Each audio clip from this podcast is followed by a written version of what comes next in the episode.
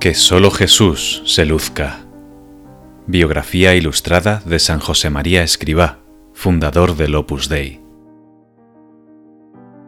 Por Jesús Gil y Enrique Muñiz. Primera edición 2019. Narración Daniel Santamaría.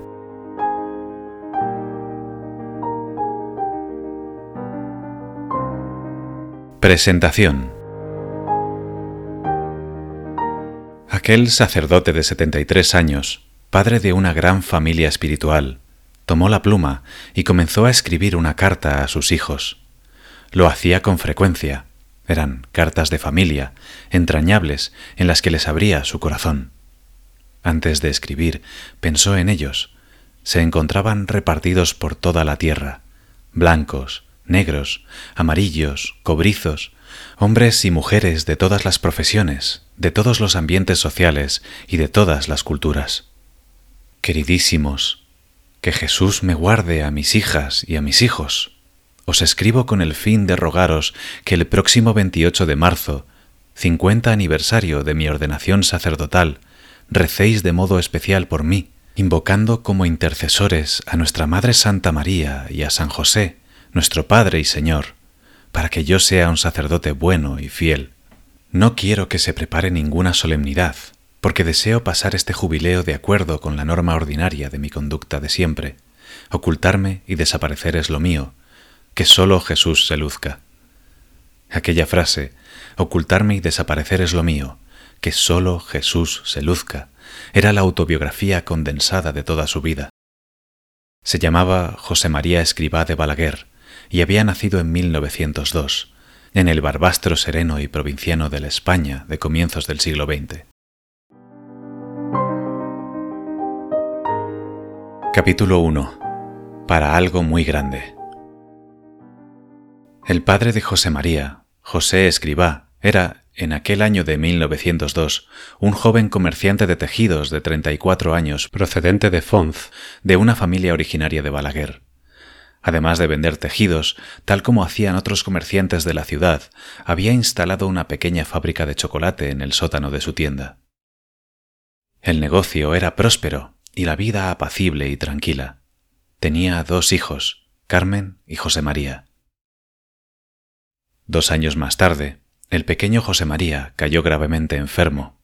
Los doctores Ignacio Camps y Santiago Gómez Lafarga lucharon inútilmente por salvar su vida pero llegó un momento en el que no pudieron hacer más por él.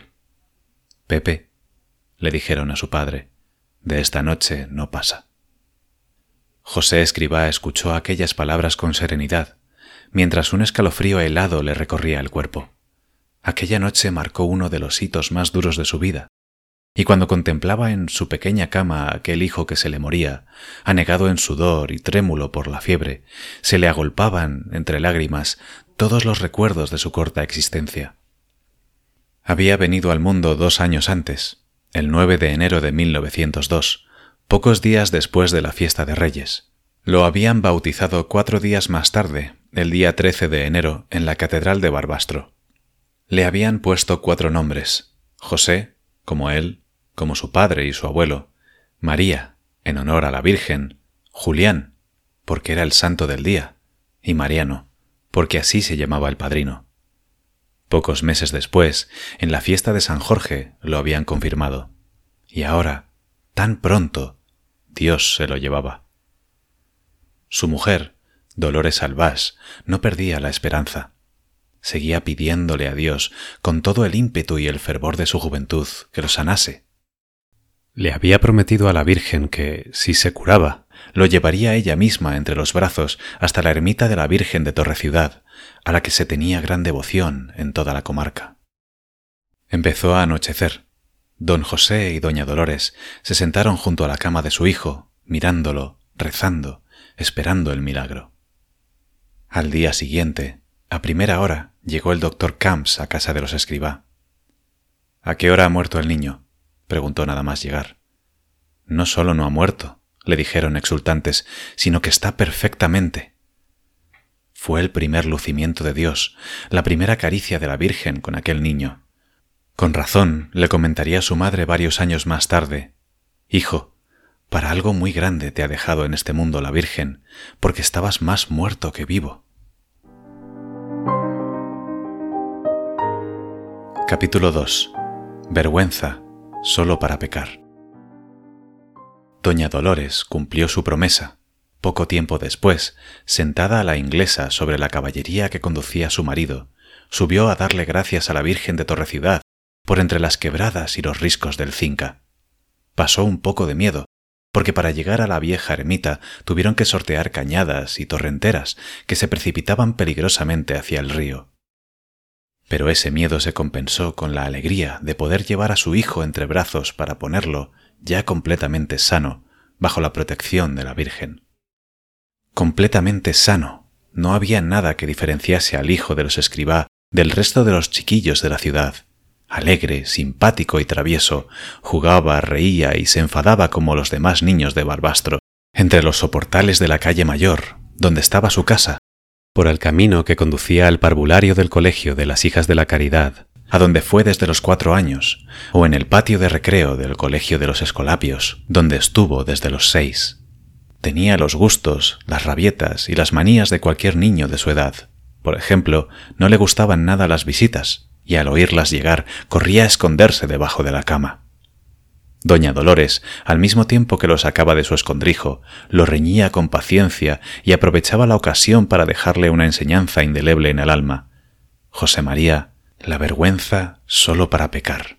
Esta frase retrata el ambiente profundamente cristiano de esa familia aragonesa, en la que los hijos crecían fortalecidos por la fe y los sacramentos. Al correr de los años, San José María evocaría gozosamente su primera confesión, su primer encuentro con el que llamaba sacramento de la alegría. Cuando hice mi primera confesión, tenía seis o siete años. Me quedé muy contento y siempre me da alegría recordarlo. Me llevó mi madre a su confesor. Capítulo 3. El próximo año me toca a mí. Muy pronto, Mientras el pequeño José María comenzaba a garabatear las primeras letras en la escuela, Dios comenzó a darle las primeras lecciones de otra escuela mucho más honda y decisiva, la del dolor. En 1910 murió su hermana Rosario, la más pequeña, a los nueve meses de edad. Dos años más tarde falleció Lolita, a los cinco años. Y al año siguiente Asunción, a la que todos llamaban Chon, a los ocho años. José María, al ver cómo sus hermanas iban falleciendo de menor a mayor, comentaba con ingenuidad infantil, El próximo año me toca a mí. Dejó de decirlo al darse cuenta de que su madre se entristecía. No te preocupes, le repetía doña Dolores, que tú estás ofrecido a la Virgen. El 23 de abril de 1912, en la fiesta de San Jorge, como era costumbre en el Alto Aragón, recibió por primera vez al Señor, en edad algo más temprana de lo que se acostumbraba entonces, siguiendo las disposiciones del Papa Pío X. Tenía entonces yo diez años, recordaba. En aquella época, a pesar de las disposiciones de Pío X, resultaba inaudito hacer la primera comunión a esa edad. Ahora es corriente hacerla antes. Y me preparaba un viejo escolapio, hombre piadoso, sencillo y bueno. Él me enseñó la oración de la comunión espiritual.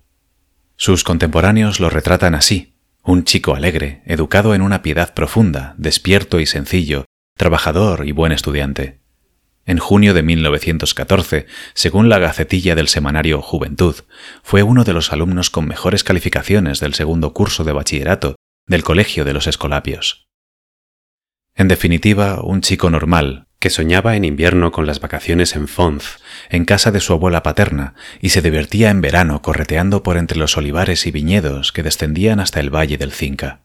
Cuando le hacían la consabida pregunta ¿Y tú qué quieres ser de mayor? respondía con aplomo arquitecto. Verdaderamente, apuntaba cualidades para esa profesión. Podía haber sido un buen arquitecto, pero Dios tenía otros planes. Capítulo 4. Huellas en la nieve.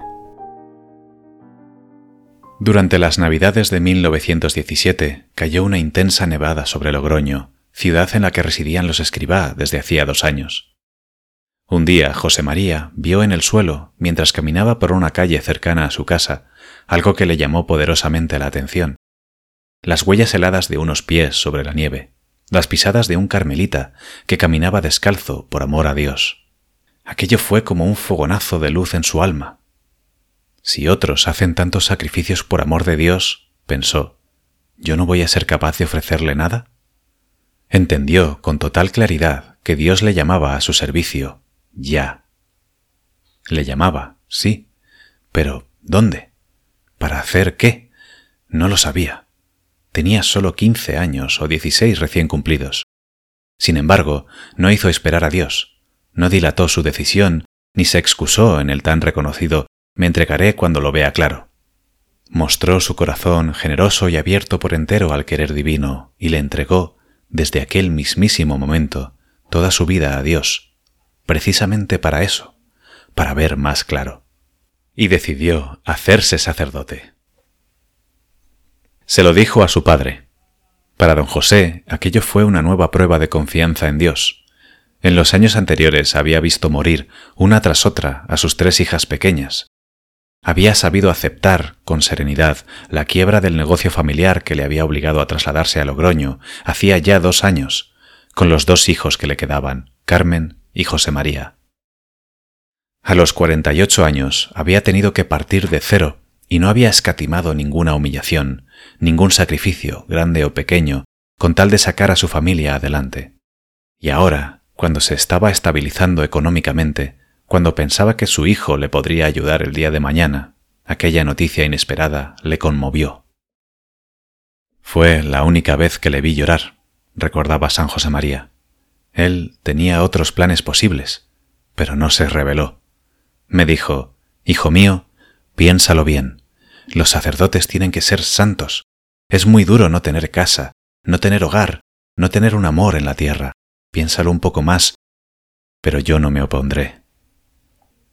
Y me llevó a hablar con un sacerdote amigo suyo, el abad de la colegiata de Logroño. Pocos meses más tarde, en 1918, José María comenzó sus estudios eclesiásticos como alumno externo del seminario de aquella diócesis. Capítulo 5. Noches en oración. En 1920, José María se trasladó al seminario de Zaragoza. Al rector del seminario, don José López Sierra, le impresionaron su sencillez, su sonrisa amable y acogedora con todos. Aquel joven seminarista tenía una piedad intensa, recia, constante y al mismo tiempo alegre y atractiva.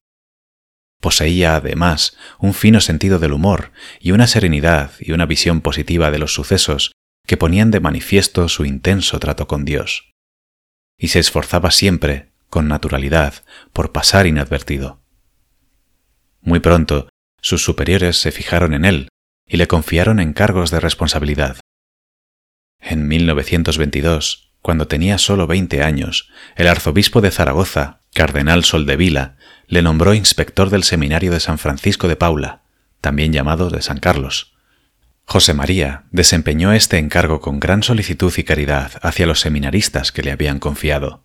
El mismo cardenal Soldevila le confirió la tonsura y las órdenes menores. Durante aquellos años pasó muchas horas rezando ante el Señor sacramentado, enraizando su alma en la Eucaristía. Zaragoza le evocaría siempre aquellas largas horas de oración aquellas visitas diarias a la Virgen del Pilar y aquellas noches en vela junto al sagrario en la iglesia del seminario. Años más tarde visitó de nuevo aquel lugar y, señalando una tribuna junto al altar mayor, resguardada por una celosía, comentó, Ahí he pasado yo muchas horas, rezando por las noches. ¿De qué hablaba con Dios aquel joven seminarista durante aquellas largas horas? cuál era el tema de aquella oración encendida con la que alcanzó, ya en plena juventud, altas experiencias de vida mística. Su tema fue siempre el mismo, cumplir la voluntad de Dios. Pero, ¿cuál era esa voluntad? ¿Qué quería Dios de él? ¿Qué era eso que presentía, que barruntaba dentro del alma? No lo sabía. Domine ut videam. Señor, que vea suplicaba sin cesar. Utsit, Utzit, que sea eso que tú quieres y que yo ignoro. Capítulo 6 Don José Escriba Aquella mañana del 27 de noviembre de 1924, don José Escribá se levantó, desayunó, se detuvo a rezar arrodillado ante la imagen de la Virgen de la Milagrosa que tenía aquellos días en casa y se dispuso a salir para el trabajo. Se entretuvo un momento jugando con Santiago, su hijo pequeño, y se dirigió hacia la puerta. Segundos después, cayó desplomado en el suelo, víctima de un síncope repentino. Durante las horas siguientes, los médicos hicieron todo lo posible para reanimarlo. En vano. Murió agotado, recordaba su hijo José María, con solo 57 años, pero estuvo siempre sonriente. A él le debo la vocación. Dios se llevó a su lado a José Escribá antes de que pudiera ver realizada en esta tierra una de las grandes ilusiones de su vida, ver a su hijo ordenado sacerdote. Y a partir de entonces, José María se hizo cargo de su madre y de sus dos hermanos, Carmen y Santiago. Pocos meses después, el 28 de marzo de 1925, recibió la ordenación sacerdotal en la iglesia del Seminario de San Carlos de Zaragoza. Le ordenó el obispo Monseñor Miguel de los Santos Díaz Gómara. Dos días después, celebró su primera misa solemne en la Santa Capilla de la Basílica del Pilar. Al día siguiente partió para su nuevo destino, Perdiguera, un pueblo cercano a 24 kilómetros de Zaragoza, donde el párroco había caído enfermo.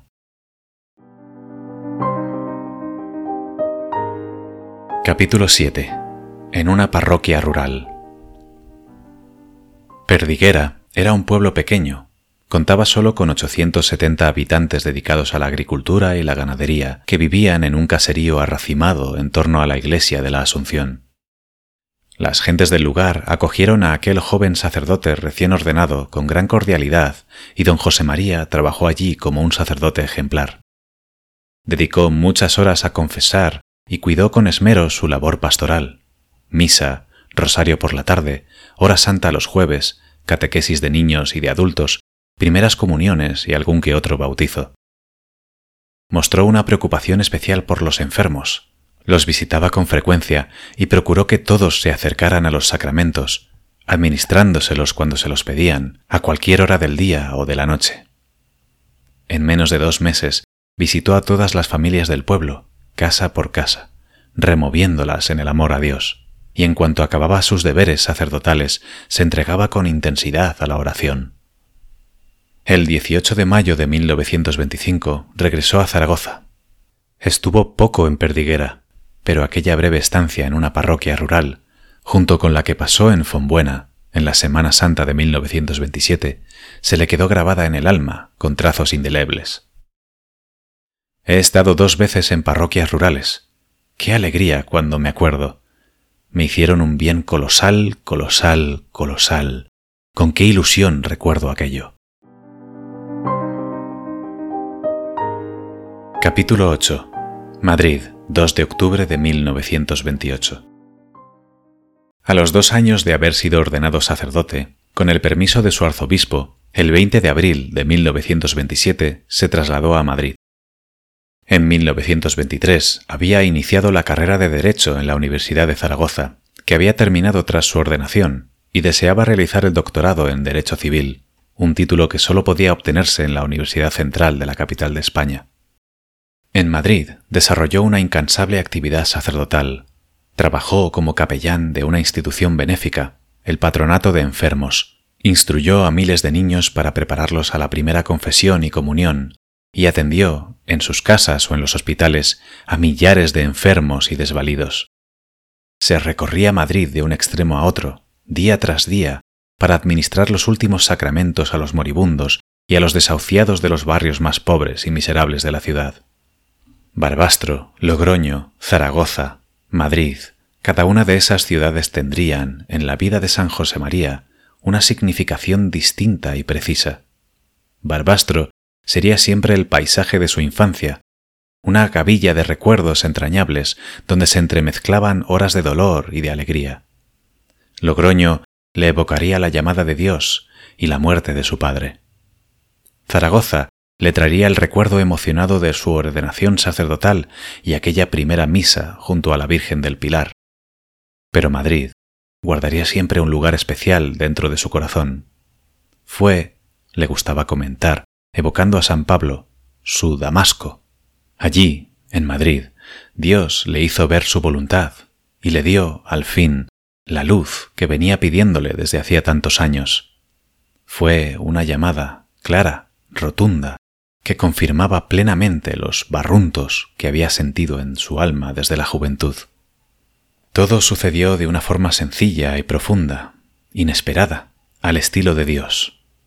Aquella mañana, el 2 de octubre de 1928, mientras participaba en unos ejercicios espirituales en la Casa Central de los Paules de Madrid y se encontraba en su habitación, releyendo las notas en las que había recogido las mociones que había recibido de Dios en los últimos diez años, vio, con total claridad, la misión que el Señor le encomendaba, abrir en el mundo un camino de santificación en el trabajo profesional y en los deberes ordinarios. Desde aquel 2 de octubre supo, con plena certeza, que aquella era la tarea a la que debía dedicar su vida entera. Eso era por lo que venía rezando desde su adolescencia, no cabía duda. Lo había visto, Ver fue el verbo que empleó siempre para designar este momento decisivo, mientras repicaban las campanas de la vecina iglesia de Nuestra Señora de los Ángeles. Aquel voltear jubiloso nunca se apagaría en sus oídos. Hoy hace tres años, escribió el 2 de octubre de 1931, que en el convento de los Paules recopilé con alguna unidad las notas sueltas que hasta entonces venía tomando desde aquel día el borrico sarnoso se dio cuenta de la hermosa y pesada carga que el Señor, en su bondad inexplicable, había puesto sobre sus espaldas. Ese día el Señor fundó su obra. Desde entonces comencé a tratar almas de seglares, estudiantes o no, pero jóvenes, y a formar grupos, y a rezar, y a hacer rezar, y a sufrir. Y añadió, recibí la iluminación sobre toda la obra mientras leía aquellos papeles. Conmovido me arrodillé. Estaba solo en mi cuarto, entre plática y plática. Di gracias al Señor y recuerdo con emoción el tocar de las campanas de la parroquia de Nuestra Señora de los Ángeles. Borrico sarnoso. Así se autodenominaba en sus apuntes íntimos, movido por su humildad. No valgo nada, no tengo nada, no puedo nada, no sé nada, no soy nada, nada. Repetía, con un reconocimiento de la propia bajeza que le llevaba a alabar constantemente la grandeza de Dios y las maravillas que estaba haciendo en su vida. Capítulo 9. Las mujeres en el Opus Dei. Desde aquel 2 de octubre de 1928, su vida solo tenía un sentido, cumplir la voluntad de Dios, ser instrumento fiel para abrir aquel camino de santidad en medio del mundo que Dios le había encomendado, un camino de santidad para los cristianos corrientes por medio del trabajo. Se han abierto, decía, los caminos divinos de la tierra, y explicaba, simples cristianos, masa en fermento, lo nuestro es lo ordinario, con naturalidad, Medio, el trabajo profesional. Todos santos. Un camino de santidad que pensaba que era sólo para hombres. Nunca habrá mujeres, ni de broma, en el Opus Dei, escribió a comienzos de febrero de 1930. Sin embargo, el 14 de febrero, mientras celebraba la Santa Misa, descubrió otro aspecto decisivo de aquel querer divino. En contra de lo que había pensado desde el principio, Dios quería que hubiera mujeres en su obra. Era como si aquella primera luz que había recibido menos de año y medio antes, el 2 de octubre de 1928, hubiese sido tan poderosa, tan cegadora, que no le hubiese permitido captar, a causa de su resplandor, algunos perfiles decisivos del querer de Dios. Ahora, acostumbrados ya sus ojos a esa luz, Dios le mostraba unas perspectivas insospechadas, Aquel 14 de febrero de 1930, el Señor hizo que sintiera lo que experimenta un padre que no espera ya otro hijo, cuando Dios se lo manda. y desde entonces me parece que estoy obligado a teneros más afecto, comentaba a sus hijas en el Opus Dei. Os veo como una madre ve al hijo pequeño. Este modo de actuar es típicamente divino. Dios suele darnos a conocer su voluntad paulatinamente, muchas veces envuelta en la penumbra, para que ejercitemos la virtud de la fe. Muestra primero un aspecto de su querer, luego otro, luego otro. Es una manifestación de la profunda sabiduría de Dios y de su paciente pedagogía con los hombres. Si, en 1928, hubiera sabido lo que me esperaba, comentaba San José María muchos años más tarde, hubiera muerto. Pero Dios, nuestro Señor, me trató como a un niño, no me presentó de una vez todo el peso y me fue llevando adelante poco a poco.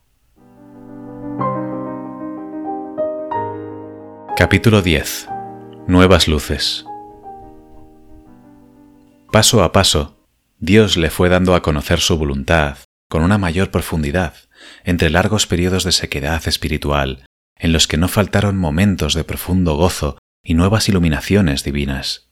Entre estas, hubo una que le corroboró de forma inmediata y directa el núcleo del carisma fundacional del Opus Dei.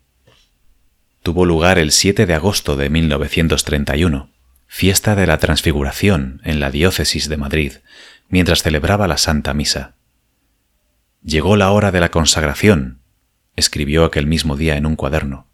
En el momento de alzar la sagrada hostia, vino a mi pensamiento, con fuerza y claridad extraordinarias, aquello de la escritura. Et si exaltatus fuero a terra, omnia traham ad me ipsum. Cuando sea levantado sobre todas las cosas, atraeré a todos hacia mí. Ordinariamente, ante lo sobrenatural, tengo miedo. Después viene el netimeas, soy yo y comprendí que serán los hombres y mujeres de Dios quienes levantarán la cruz con las doctrinas de Cristo sobre el pináculo de toda actividad humana, y vi triunfar al Señor, atrayendo así todas las cosas. A partir de aquella nueva luz del Señor, predicó con una fuerza especial la necesidad de poner a Cristo en la entraña de todas las actividades humanas mediante un trabajo santificado, santificante y santificador Tiempo más tarde, nuevas mociones interiores de la gracia fueron completando y desarrollando en su alma los perfiles de aquel querer divino que Dios le había mostrado el 2 de octubre. Hubo uno que se le quedó hondamente grabado. Un día del otoño de 1931, en una oración especialmente elevada, advirtió, con una luz muy viva y de un modo especialísimo, el sentido de la filiación divina, que constituye el fundamento de la espiritualidad del Opus Dei. Estuve considerando, contaba en sus apuntes íntimos, las bondades de Dios conmigo y, lleno de gozo interior, hubiera gritado por la calle para que todo el mundo se enterara de mi agradecimiento filial. Padre, Padre. Y si no gritando, por lo bajo, anduve llamándole así. Padre. Muchas veces, seguro de agradarle. Días más tarde, el 16 de octubre de 1931, este sentimiento se reavivó en un rato de oración en el que se entretejieron la sequedad y la fe viva. Quise hacer oración después de la misa en la quietud de mi iglesia. No lo conseguí. En Atocha compré un periódico, el ABC, y tomé el tranvía. A estas horas, al escribir esto, no he podido leer más que un párrafo del diario sentía fluir la oración de afectos, copiosa y ardiente. Así estuve en el tranvía hasta mi casa. En momentos humanamente difíciles, escribió más adelante, sentí la acción del Señor que hacía germinar en mi corazón y en mis labios, con la fuerza de algo imperiosamente necesario, esta tierna invocación. Abba, Pater. Estaba yo en la calle, en un tranvía. La calle no impide nuestro diálogo contemplativo, el bullicio del mundo es, para nosotros, lugar de oración. Esa honda conciencia de la filiación divina se le grabó desde aquel instante en lo más hondo de su alma.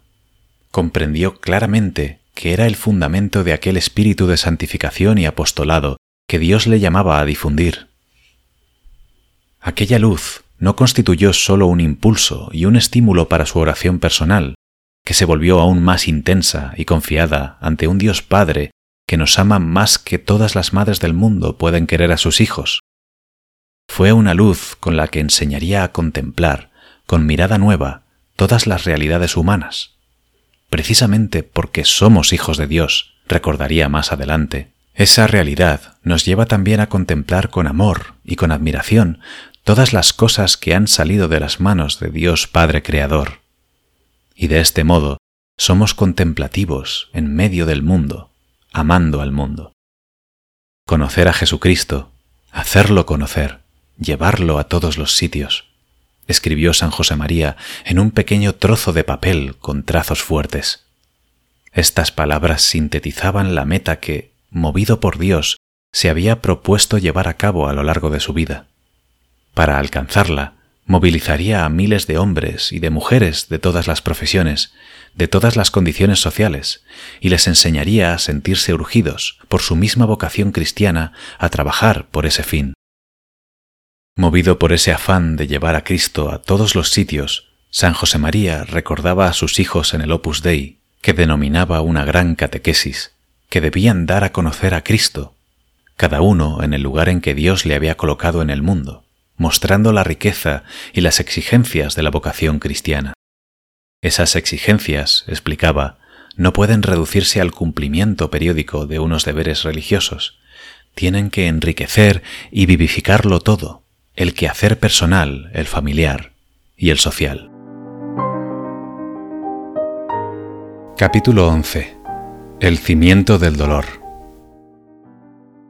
En el fondo de su alma, Dios le seguía rugiendo, incesante, más, más, más, miles de hombres y de mujeres, nuevas ciudades, nuevas naciones, otros continentes, el mundo entero. Y él era solo un sacerdote de treinta años, que tenía que mantener a su familia, sin dinero, sin medios, sin experiencia. Solo contaba, decía, con la gracia de Dios y buen humor. De pequeño, antes de que Dios le llamase al sacerdocio, quería ser arquitecto para construir grandes casas y altos edificios, y ahora se encontraba con que tenía que levantar uno, altísimo y singular, un edificio sobrenatural. Dios le pedía que pusiera los cimientos de una obra de Dios. ¿Dónde encontrar esos cimientos? ¿Fines sobrenaturales? pensó. Medios sobrenaturales. Esos serían los cimientos de esa obra, de ese trabajo de Dios. Opus Dei. Los sufrimientos de los enfermos desahuciados, los dolores de los más desamparados, las oraciones de los niños, la oración, el dolor ofrecido a Dios, sí, esa sería la base, el cimiento sólido del Opus Dei. Fui a buscar fortaleza, contaría más tarde, en los barrios más pobres de Madrid. Horas y horas por todos los lados, todos los días, a pie de una parte a otra, entre pobres vergonzantes y pobres miserables que no tenían nada de nada, entre niños con los mocos en la boca, sucios, pero niños, que quiere decir almas agradables a Dios. No era tarea fácil llevar a cabo aquella labor. Muchas de aquellas gentes de los barrios miserables de la periferia madrileña a los que iba, al ver una sotana, cosa que empezaba a ser muy peligrosa en aquellos años de grave agitación social en España, explotaban en insultos y amenazas. San José María demostró una gran valentía, sin la cual no hubiera podido realizar toda aquella labor caritativa y social en las barriadas obreras y en las zonas pobres de Madrid. Iba también a visitar enfermos en diversos hospitales, el Hospital General o Provincial, el Hospital del Rey, que se llamó más tarde Hospital Nacional, dedicado exclusivamente a la asistencia y aislamiento de enfermos infecciosos, y el Hospital de la Princesa, junto a la Glorieta de San Bernardo.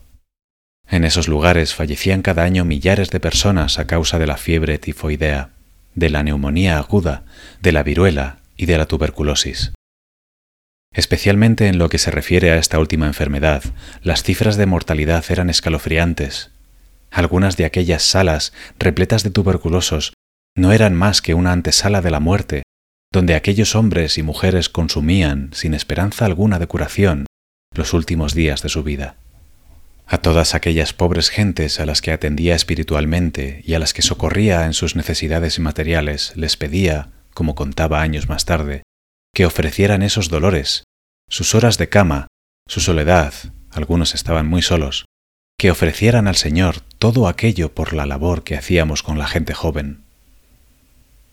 Nuestra labor actual, le escribía al ingeniero Isodoro Zorzano, uno de los primeros miembros del Opus Dei que trabajaba en Málaga.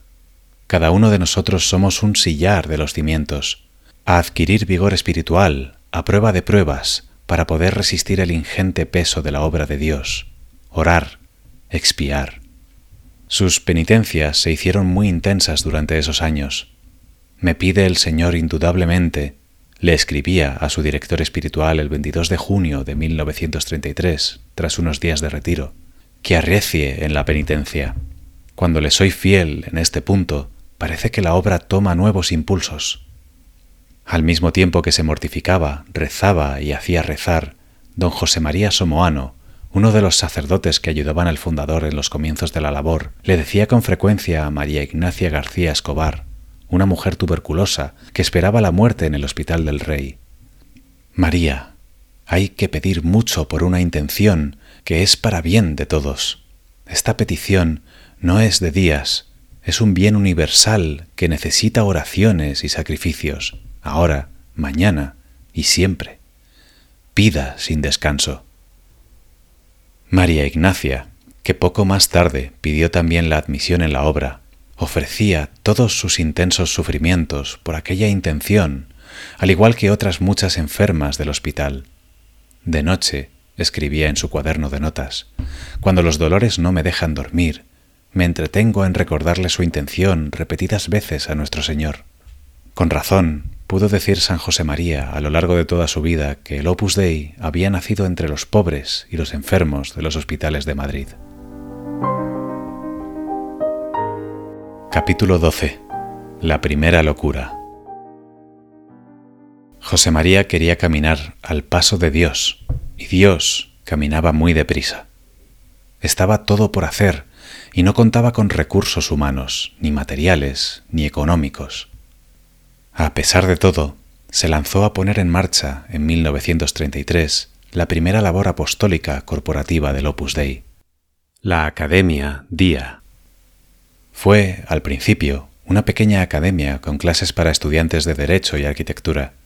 Luego se amplió y se convirtió en residencia de universitarios. Con las iniciales de esas dos carreras, Derecho y Arquitectura, se formó el nombre, aunque Día admitía también otra lectura, más sobrenatural, Dios y audacia. Realmente, audacia humana y confianza en Dios no le faltaron a San José María. Y deudas tampoco. Cuando le llegaba el dinero para pagar la factura de la luz, no le alcanzaba para la del teléfono. Era una aventura. Para algunos, un disparate. Eso explica que uno de sus amigos comentara que aquello era lo mismo que tirarse desde gran altura sin paracaídas. Desde un punto de vista meramente humano, quizá no le faltase razón. Tras superar dificultades de todo tipo, nunca han sido fáciles los comienzos de las obras de Dios. El 31 de marzo de 1935, San José María tuvo la alegría de poder celebrar la misa junto al primer sagrario que tuvo el Opus Dei en el mundo en esa residencia universitaria de la calle Ferraz. Se había hecho realidad la primera locura de su vida. San José María no entendió nunca la santidad de un modo intimista o como una realidad aislada de la vida común de los hombres. Recordaba que Dios había amado al mundo hasta el extremo de entregar a su Hijo, hecho hombre, para redimir a la humanidad y sabía que para un cristiano corriente que vive en medio del mundo, seguir a Jesús comporta imitar su generosidad y su entrega, y luchar por recapitular en Cristo todas las cosas, informando cristianamente toda la sociedad. En esa tarea los intelectuales tienen una responsabilidad especial por el puesto que ocupan dentro de la sociedad. Por esa razón urgía a aquellos jóvenes universitarios que le rodeaban y a todas las personas que se le acercaban a profundizar en la doctrina cristiana. La ignorancia, enseñaba, es el mayor enemigo de la fe, y les animaba a difundirla con valentía. el mandato de Cristo a sus apóstoles, explicaba, cobra, si cabe, una apremiante actualidad. Id y enseñad a todas las gentes. No podemos desentendernos, no podemos cruzarnos de brazos, no podemos encerrarnos en nosotros mismos. Acudamos a combatir, por Dios, una gran batalla de paz, de serenidad, de doctrina. Capítulo 13. Verano del 36. A mediados de los años 30, todo empezaba a ponerse en marcha. Salió adelante la residencia Día. Se dieron los primeros pasos para comenzar en Valencia. Fueron llegando nuevas vocaciones. Y llegó también el verano de 1936, que dio inicio a la terrible Guerra Civil Española. Esa lucha fratricida ensangrentó las tierras de España y marcó un hito sombrío en la historia de las persecuciones contra la Iglesia. Solo en un día de aquel verano, el 25 de julio, fiesta del apóstol Santiago, patrón de España, fueron asesinados 95 eclesiásticos en todo el país.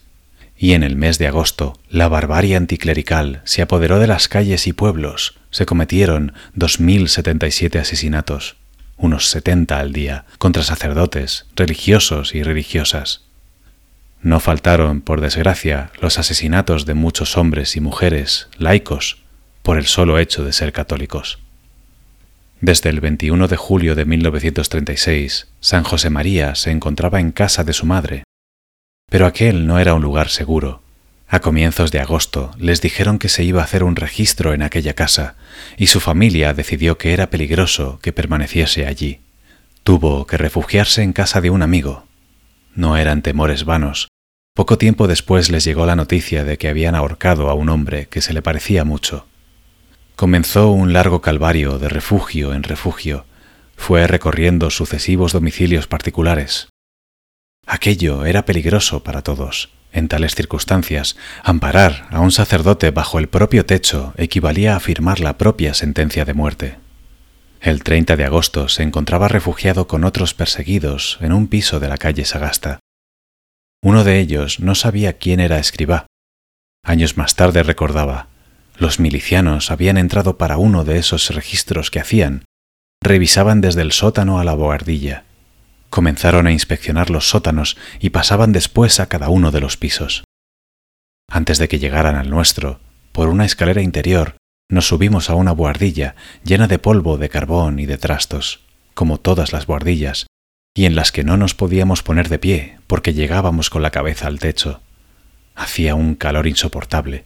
En un momento oímos cómo entraban en la buhardilla de al lado para hacer el registro. Estando en esta situación, se me acerca don José María y me dice, Soy sacerdote, estamos en momentos difíciles, si quieres, haz un acto de contrición y yo te doy la absolución. Inexplicablemente, tras haber registrado toda la casa, no entraron en aquella guardilla. Supuso mucha valentía decirme que era sacerdote, ya que yo podía haberle traicionado, y en caso de que hubieran entrado, podía haber intentado salvar mi vida, delatándolo. En vista de esta situación, en octubre de 1936, no tuvo más remedio que refugiarse en la clínica de un amigo de su familia, el doctor Swills, dedicada a enfermos mentales. Qué ironía. Tantas veces le habían llamado loco por sus aventuras apostólicas, y ahora debía hacerse pasar por loco. Capítulo 14. Una rosa en la noche. Tiempo más tarde, en marzo de 1937, el fundador encontró asilo en la legación de Honduras, donde permaneció varios meses. Estaba tan consumido que cuando fue a visitarle su madre, doña Dolores, al principio de su estancia solo le reconoció por la voz. Fue un tiempo aquel de intensa oración y penitencia, tiempo de sufrimiento interior y de maduración espiritual que reflejó en el número 697 de Camino. Los acontecimientos públicos te han metido en un encierro voluntario, peor quizá por sus circunstancias que el encierro de una prisión. Has sufrido un eclipse de tu personalidad. No encuentras campo, egoísmos, curiosidades, incomprensiones y susurración. Bueno, ¿y qué? ¿Olvidas tu voluntad libérrima y tu poder de niño? la falta de hojas y flores, de acción externa, no excluye la multiplicación y la actividad de las raíces, vida interior. Trabaja, ya cambiará el rumbo de las cosas y darás más frutos que antes y más sabrosos. En el mes de agosto obtuvo al fin una precaria documentación que le permitió circular con cierta libertad por Madrid. Pudo proseguir con su labor apostólica, aunque las circunstancias le exigieran administrar el sacramento de la confesión disimuladamente, dando un paseo, conferir bautismos a escondidas o predicar un curso de retiro cambiando constantemente de sede para no despertar sospechas. Atendió también a un grupo de religiosas que sufrían los efectos de la persecución meses, años, nadie sabía cuánto podía durar aquel largo conflicto. San José María intentaba marcharse de Madrid desde hacía muchos meses y estaba a la espera desde marzo de los resultados de múltiples gestiones, cuando surgió una posibilidad, pasarse al otro lado a través de los Pirineos. Se decidió por esta solución y tras diversas peripecias, el 19 de noviembre de 1937 emprendió, junto con otros miembros del Opus Dei y otras personas, la peligrosa travesía por las montañas. Comenzó la expedición un pequeño grupo de fugitivos bajo el mando de un guía de montaña. La marcha duró cinco noches entre precipicios y desfiladeros, con caminatas nocturnas que duraban hasta el agotamiento. La noche del día 21 la pasaron en la rectoral anexa a una iglesia que había sido dañada y abandonada. Al día siguiente, contaba Juan Jiménez Vargas, uno de los miembros del Opus Dei que le acompañaban, el padre parecía muy preocupado, aunque no nos dijo nada que pudiera traducir su estado de ánimo. No había dormido en toda la noche. Tan mal se sentía que decidió no celebrar misa en aquel momento. Salió de la habitación y bajó a la iglesia, que estaba destrozada. Los milicianos la habían saqueado y quemado en diciembre del 36. Estuvo allí durante algún tiempo. Al volver, se le veía extraordinariamente alegre y llevaba en la mano una rosa de madera dorada. Aunque entonces no nos dijo nada, todos sacamos la impresión de que aquella rosa, que procedía de uno de los retablos destrozados de la iglesia, tenía para él un profundo significado sobrenatural. El fundador deseaba llegar al otro lado para gozar de la necesaria libertad de movimientos para sacar adelante el Opus Dei, pero también pensaba en los que había dejado en Madrid. Algunos estaban refugiados, otros en la cárcel. En esa situación, le había pedido a Dios algo que no recomendaría jamás, una señal que le confirmara en su decisión y le confortara en aquellos momentos. Y al entrar en aquella iglesia destrozada, había visto en el suelo el brillo de una rosa de madera estofada que provenía de uno de los retablos de la iglesia probablemente el altar de la Virgen del Rosario, quemados por los milicianos. Es una rosa de madera dorada, explicaba años más tarde, sin ninguna importancia. Allí, cerca del Pirineo catalán, la tuve por primera vez entre las manos. Fue un regalo de la Virgen, por quien nos vienen todas las cosas buenas. Hablaría poco en el futuro de aquel suceso, en parte por humildad era el protagonista de aquellas gracias de Dios, y en parte porque no era nada amigo de milagrerías. No olvidéis, hijos míos, recalcaba con fuerza, que lo sobrenatural para nosotros se encuentra en lo ordinario. Pudo celebrar la Santa Misa el domingo 28 de noviembre en el torrente de la Ribalera. Sobre una roca y arrodillado, escribió entonces uno de los expedicionarios, casi tendido en el suelo, un sacerdote que viene con nosotros dice la misa. No la reza como los otros sacerdotes de las iglesias. Sus palabras, claras y sentidas, se meten en el alma. Nunca he oído misa como hoy. No sé si por las circunstancias o porque el sacerdote es un santo. Capítulo 15. Recomenzar. El 2 de diciembre de 1937, San José María llegó a Andorra junto con los que le acompañaban. De ahí fue a Lourdes para agradecerle a la Virgen que hubieran llegado sanos y salvos, y en enero de 1938, tras una breve estancia en Pamplona, se estableció en Burgos. A pesar de que estaba exhausto por las penalidades que había sufrido durante los últimos meses en Madrid y por el cansancio de la inmediata travesía, tras unos días de retiro espiritual resolvió redoblar su oración y su mortificación, dormir muy pocas horas y velar en oración cada semana una noche entera. Estoy segura de que muchas noches no dormía, comentaba una de las religiosas que atendían las habitaciones durante su estancia en Vitoria en agosto de 1938 para predicarles unos ejercicios espirituales. O, al menos a nuestro parecer, no dormía en la cama.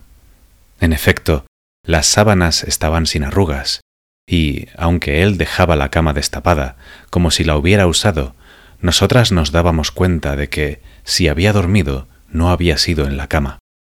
Creemos que se servía del duro suelo para descansar. Por otra parte, muchas noches le encontrábamos de rodillas, al pie del sagrario, haciendo oración, hora tras hora. Durante aquellos meses en Burgos, aunque la mayoría de los chicos que trataba se encontraban muy lejos de allí, en las trincheras, no se quedó apostólicamente inactivo. A pesar de su precaria situación económica, recorrió la península y fue visitando a unos y otros, acercándose hasta donde le permitían los frentes de batalla, para fortalecerles en la fe y en la vida cristiana.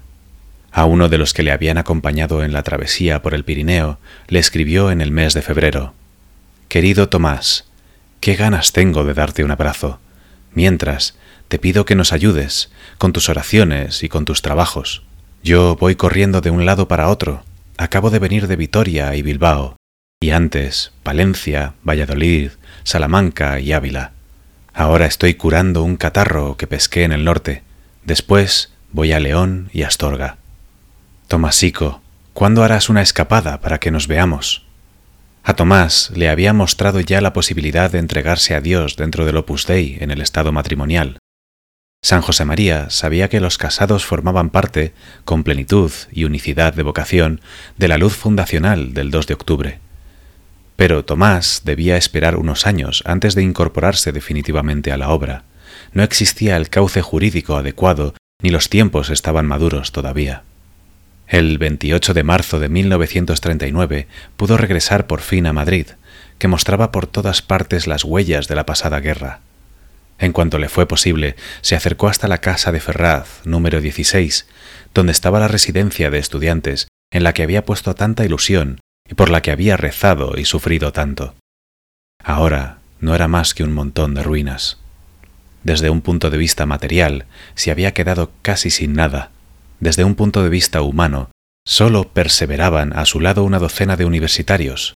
Algunos, como Luis Gordon, María Ignacia García Escobar o José María Somoano, habían fallecido ya.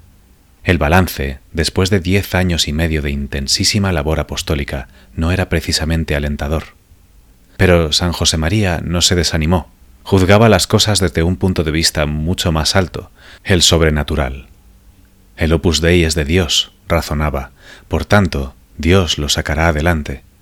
Y recomenzó la labor apostólica con más empeño, con más esperanza, si cabe.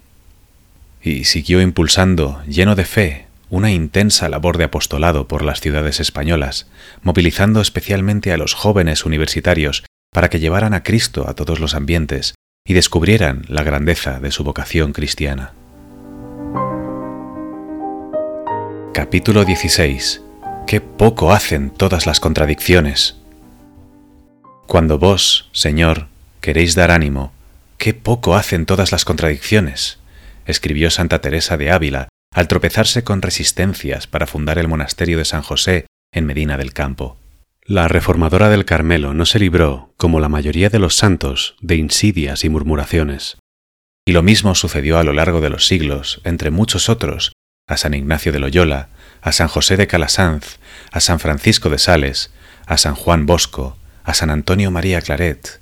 No fue en esto ninguna excepción San José María.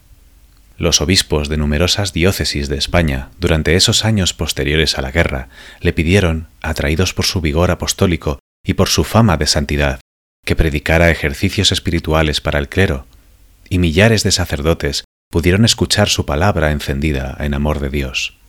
Durante esos mismos años arreciaron las incomprensiones en torno a su figura.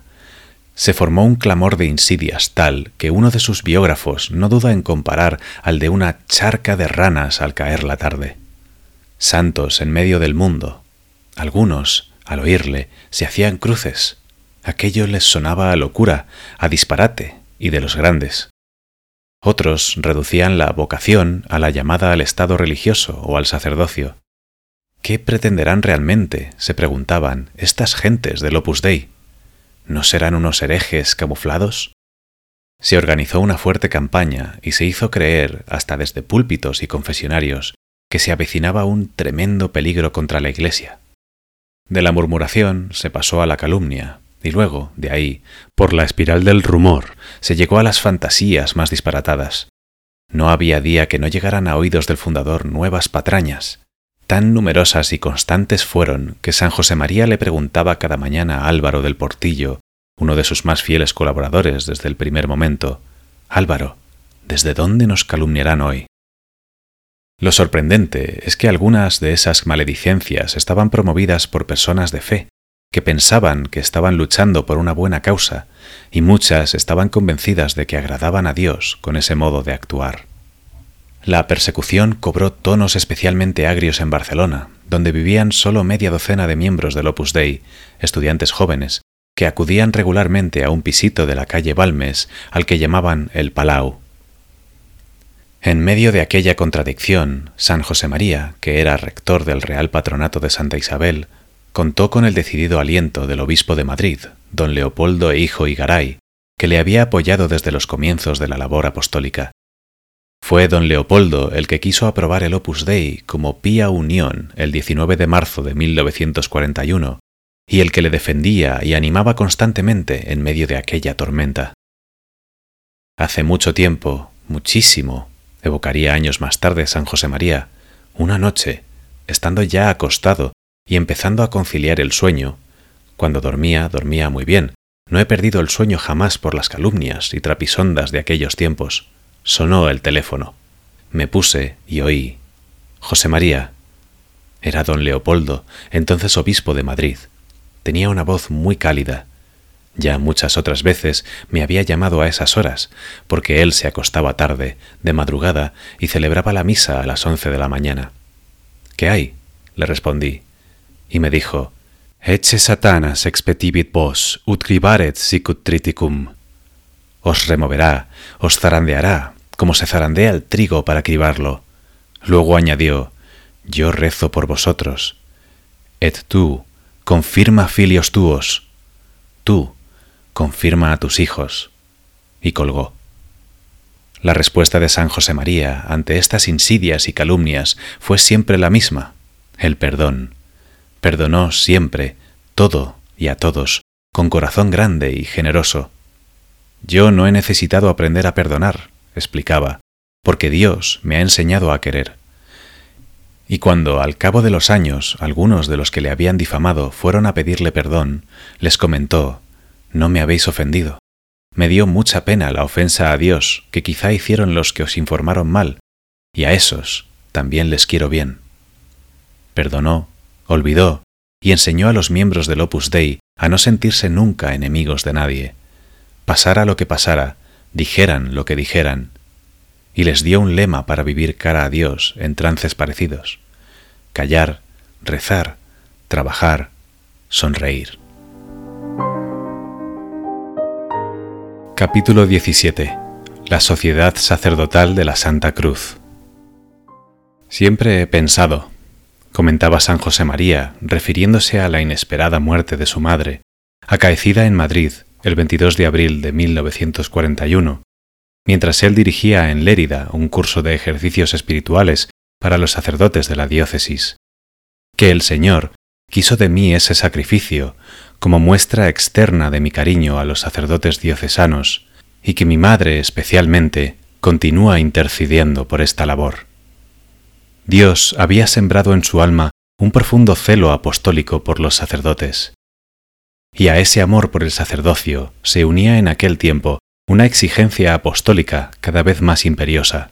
A medida que la labor crecía, se ponía de manifiesto la urgente necesidad de contar con sacerdotes formados en el espíritu de la obra que pudieran dedicarse íntegramente a esta tarea. Esa es la razón por la que desde hacía tiempo, siguiendo un plan aprobado por el obispo de Madrid, tres miembros del Opus Dei se preparaban intensamente para el sacerdocio, aunque San José María no sabía cuándo y con qué título podría tener lugar la ordenación sacerdotal.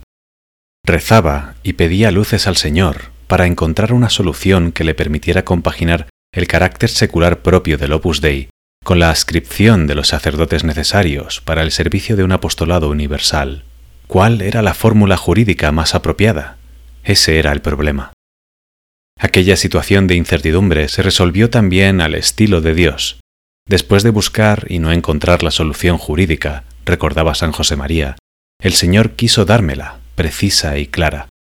Durante la mañana del 14 de febrero de 1943, mientras celebraba la Santa Misa en un centro del Opus Dei para mujeres en Madrid, se hizo una luz en su mente, y al acabar de celebrarla, recordaba, dibujé el sello de la obra, la cruz de Cristo abrazando el mundo metida en sus entrañas, y pude hablar de la sociedad sacerdotal de la Santa Cruz. Dios, una vez más, le había mostrado el camino. Esa era la solución que había buscado durante mucho tiempo sin encontrarla. La sociedad sacerdotal de la Santa Cruz, una solución que respondía plenamente a la luz que había recibido el 2 de octubre de 1928 en la que había visto el Opus Dei con seglares y sacerdotes en íntima cooperación. Con la Sociedad Sacerdotal de la Santa Cruz, a cuyo título se ordenarían los nuevos sacerdotes del Opus Dei y que formaría parte integrante e inseparable de la obra, se hacía posible la ordenación sacerdotal de algunos laicos del Opus Dei, que podrían asistir espiritualmente al resto de los miembros y atender las actividades apostólicas promovidas por ellos. Esta nueva configuración jurídica fue aceptada por la Santa Sede en otoño de ese mismo año y el 25 de junio de 1944, tras una preparación intensísima, el obispo de Madrid, Monseñor e Hijo Igaray, ordenó a los tres primeros sacerdotes del Opus Dei, don Álvaro del Portillo, don José María Hernández de Garnica y don José Luis Múzquiz. Los tres eran ingenieros de profesión. San José María, por humildad, para no recibir unas felicitaciones que pensaba que no merecía, no asistió a la ordenación y permaneció durante ese tiempo en su residencia de la calle Diego de León, celebrando la Santa Misa y rezando por ellos, fiel al lema que le definió toda su vida, ocultarme y desaparecer, que sólo Jesús se luzca. Horas después les comentó, Cuando pasen los años, y yo, por ley natural, haya desaparecido hace ya mucho tiempo, vuestros hermanos os preguntarán, ¿qué decía el Padre el día de la ordenación de los tres primeros? Respondedles sencillamente, el Padre nos repitió lo de siempre, oración, oración, oración, mortificación, mortificación, mortificación, trabajo, trabajo, trabajo. Unos años después, hacia 1950, San José María vio también con la luz de Dios que no había inconveniente en que los sacerdotes diocesanos pudieran formar parte de la sociedad sacerdotal de la Santa Cruz. El Opus Dei proporciona a esos sacerdotes, que tienen a su propio obispo como único superior, cuanto necesitan en orden a su dirección espiritual, para progresar en su vida interior y vivir con fidelidad la unión y la obediencia a su ordinario. Capítulo 18 una noche en oración. En medio de aquel contraste de luces y sombras, de alegrías y contradicciones, Dios bendijo abundantemente la labor apostólica del Opus Dei. En 1939, al finalizar la Guerra Civil Española, el único centro estaba destruido. Seis años más tarde, en 1945, ya existían otros en Madrid, Barcelona, Valencia, Bilbao, Sevilla, Granada, Zaragoza, Valladolid y Santiago de Compostela, y centenares de universitarios, movidos por el celo de San José María, realizaban una intensa labor de formación cristiana en los más diversos ambientes. Apenas vislumbró el fin de la guerra mundial, el fundador comenzó a preparar la expansión apostólica por otros países. Quiere Jesús su obra desde el primer momento, insistía, con entraña universal, católica, y recordaba que el Opus Dei no venía a llenar una necesidad particular de un país o de un tiempo determinado. Muy pronto estas palabras se hicieron realidad. En 1946 ya había miembros del Opus Dei que estudiaban o trabajaban de forma estable en Portugal, Inglaterra e Italia, difundiendo en sus medios profesionales la llamada a vivir con plenitud la vocación cristiana en medio del mundo. A Italia llegó San José María la noche del 22 de junio de 1946, tras una penosísima travesía en barco de Barcelona a Génova. Al día siguiente emprendió un largo viaje en automóvil que lo llevó hasta Roma, por aquellas carreteras destrozadas por la guerra. Y a pesar de que venía rendido por el cansancio, nada más llegar a su apartamento de la plaza de la Città Leonina, junto a la plaza de San Pedro, quiso asomarse a la pequeña terraza para contemplar la basílica. Se quedó extasiado.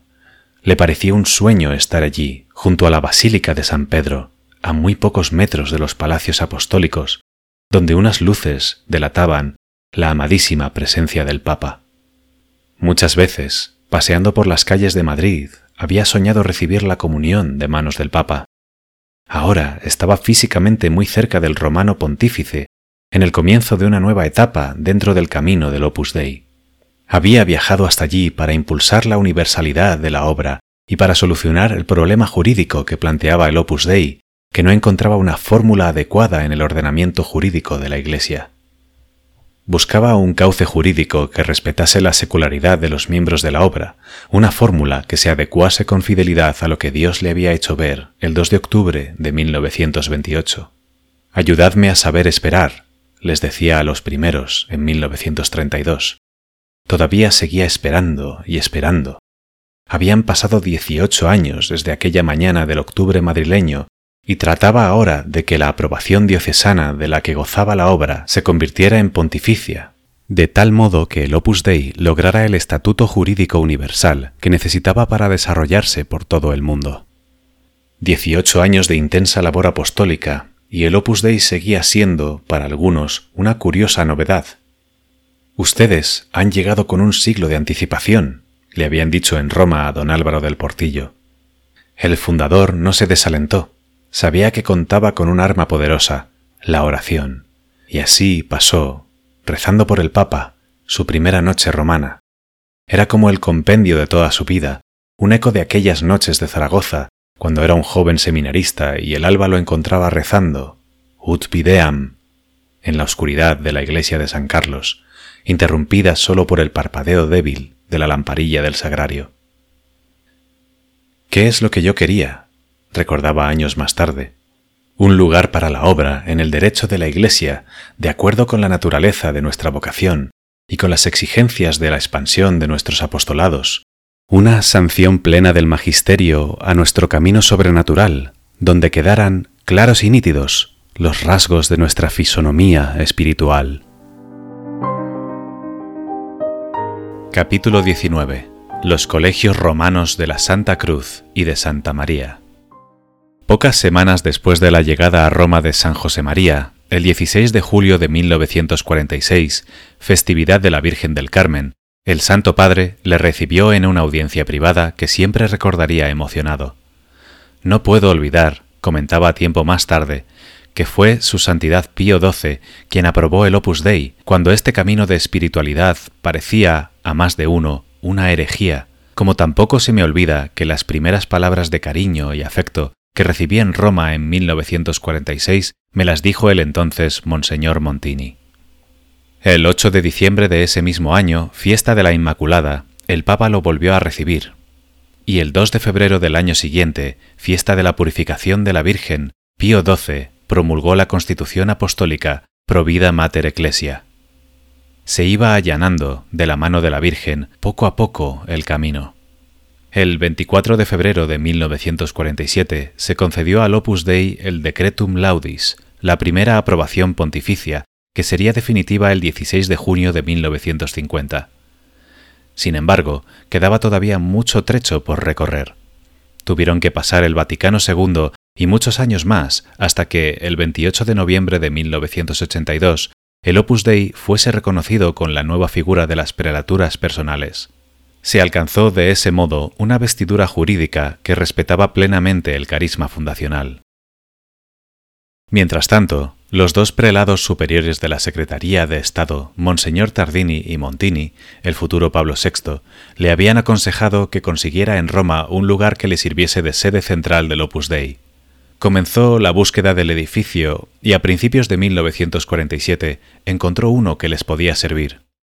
Había sido sede de la Embajada de Hungría y se lo ofrecían a buen precio. Sin embargo, aquella casa tenía un inconveniente. Contra todo derecho, porque Hungría, tras la ocupación de los comunistas, no mantenía relaciones con la Santa Sede, seguía viviendo allí un funcionario húngaro con su familia. El mes de julio del 47, los inquilinos seguían sin marcharse, y el fundador ya no podía esperar más. Así es que, urgido por las circunstancias, no tuvo más remedio que instalarse en la pequeña portería de la entrada, junto con algunos miembros del Opus Dei. Aquellas estrecheces no le suponían ninguna novedad, la pobreza era una antigua compañera de viaje. Lo malo es que mientras vivió en aquella portería, durmió con frecuencia en el suelo, y en marzo de 1948, como no tenían dinero para la calefacción, el frío le produjo una parálisis facial a Frigore. Al fin se marcharon los inquilinos y en la fiesta de San Pedro de 1948 pudo erigir en aquel edificio que denominó Villa Tevere, el colegio romano de la Santa Cruz. Colegio, explicó, porque es una reunión de corazones que forman consumati in unum, un solo corazón, que vibra con el mismo amor. Romano, porque nosotros, por nuestra alma, por nuestro espíritu, somos muy romanos, porque en Roma reside el Santo Padre, el Vicecristo, el Dulce Cristo, que pasa por la tierra. De la Santa Cruz, porque el Señor quiso coronar la obra con la cruz, como se rematan los edificios un 14 de febrero, y porque la cruz de Cristo está inscrita en la vida del Opus Dei desde su mismo origen, como lo está en la vida de cada uno de sus hijos, y también porque la cruz es el trono de la realeza del Señor, y hemos de ponerla bien alto en la cima de todas las actividades humanas. A partir de entonces se formarían en ese centro miles de miembros del Opus Dei de diversos países del mundo. Unos recibirían la ordenación sacerdotal y todos, al concluir ese periodo de formación, contribuirían a dar a la obra, en sus respectivos países de procedencia, un espíritu universal, o reforzarían el trabajo apostólico en otras naciones. Ese espíritu universal fue siempre un motivo de profunda alegría para el fundador. Le agradaba comprobar que la universalidad del Opus Dei se había reafirmado en Roma y desde Roma, es decir, llevaba una fuerte impronta de romanidad, que para él era el sinónimo de universalidad. Con un fin similar, erigió también en Roma, el 12 de diciembre de 1953, un centro internacional de formación para mujeres, el Colegio Romano de Santa María. Pronto vinieron los frutos. En junio de 1959 habían cursado ya sus estudios allí alumnas procedentes de 16 países. Capítulo 20. El matrimonio, vocación divina. En la luz fundacional, San José María había visto hombres y mujeres, jóvenes y viejos, sacerdotes y laicos, solteros y casados. Ya contaba con varios centenares de laicos célibes y con un puñado de sacerdotes. Le urgía ahora realizar algunas virtualidades del carisma fundacional que no había podido llevar aún a cabo como la vinculación jurídica de las personas casadas al Opus Dei. Esa vinculación no había sido posible hasta entonces por diversas dificultades de carácter jurídico. Mientras tanto, numerosas personas casadas esperaban a que se abriese el cauce oportuno que les permitiese formar parte del Opus Dei. En la espera confiada de que estas dificultades se acabarían resolviendo algún día, el fundador les había aconsejado que viviesen plenamente el espíritu de la obra aunque su pertenencia no tuviese todavía un carácter formal. Al fin se solucionaron las dificultades jurídicas y ese sueño pudo hacerse realidad. Entre el 25 de septiembre y el 1 de octubre de 1948 dirigió una convivencia en Molino Viejo, una casa de retiros cercana a Segovia. Asistieron 15 hombres que estaban dispuestos a entregarse a Dios en el estado matrimonial eran el comienzo de una labor que llevaría a millares de almas a asumir la tarea de santificar su vida familiar y convertir sus casas, como le gustaba decir al fundador, en hogares luminosos y alegres. Se confirmaba entonces lo que había dejado escrito en camino y que esos hombres habían escuchado de sus labios muchos años atrás. ¿Te ríes porque te digo que tienes vocación matrimonial? Pues la tienes. Así, vocación. Había logrado abrir las puertas del Opus Dei a hombres y mujeres, solteros o casados, que se sentían llamados por Dios a una entrega total, compatible con su situación en el mundo. Más tarde, el 16 de junio de 1950, fiesta del Sagrado Corazón de Jesús, cuando la Santa Sede concedió la aprobación definitiva del Opus Dei, consiguió que pudieran ser admitidas personas no católicas e incluso no cristianas como cooperadores del Opus Dei, junto a tantos católicos que, sin formar parte propiamente de la obra, colaboran con su oración, su trabajo o su aportación al desarrollo de las más variadas iniciativas apostólicas. Capítulo 21. Tres consagraciones. Mientras tanto, las murmuraciones no cesaban, y no faltaron personas que comenzaron a sembrar inquietudes entre algunos padres de miembros del Opus Dei de Italia. Se creó una situación grave. Para valorarla, hay que situarse en aquel momento histórico. El Opus Dei no era, como sucede ahora, una institución ampliamente conocida dentro de la Iglesia y repetidamente bendecida por los diversos pontífices, sino que aparecía, a ojos de muchos, como un camino nuevo, que avanzaba abriéndose paso entre prevenciones e interrogantes. Aquellas habladurías le dolieron especialmente al fundador, porque había procurado que sus hijos cuidaran con especial empeño el cuarto mandamiento de la ley de Dios, al que llamaba dulcísimo precepto del Decálogo. En esta situación, acudió de nuevo al cielo en busca de ayuda y anotó el 14 de mayo de 1951 este propósito poner bajo el patrocinio de la Sagrada Familia Jesús, María y José a las familias de los nuestros. No tardó mucho en llevar a la práctica aquel propósito. Pocas horas después, fue al oratorio de la Sagrada Familia de Vilatevere, que aún estaba construyéndose, y consagró, lleno de confianza en Dios, las familias de los miembros del Opus Dei a la Sagrada Familia. Esa fue siempre su reacción habitual ante los grandes problemas y contradicciones, acudir al cielo por la intercesión de la Madre de Dios, la omnipotencia suplicante que todo lo puede.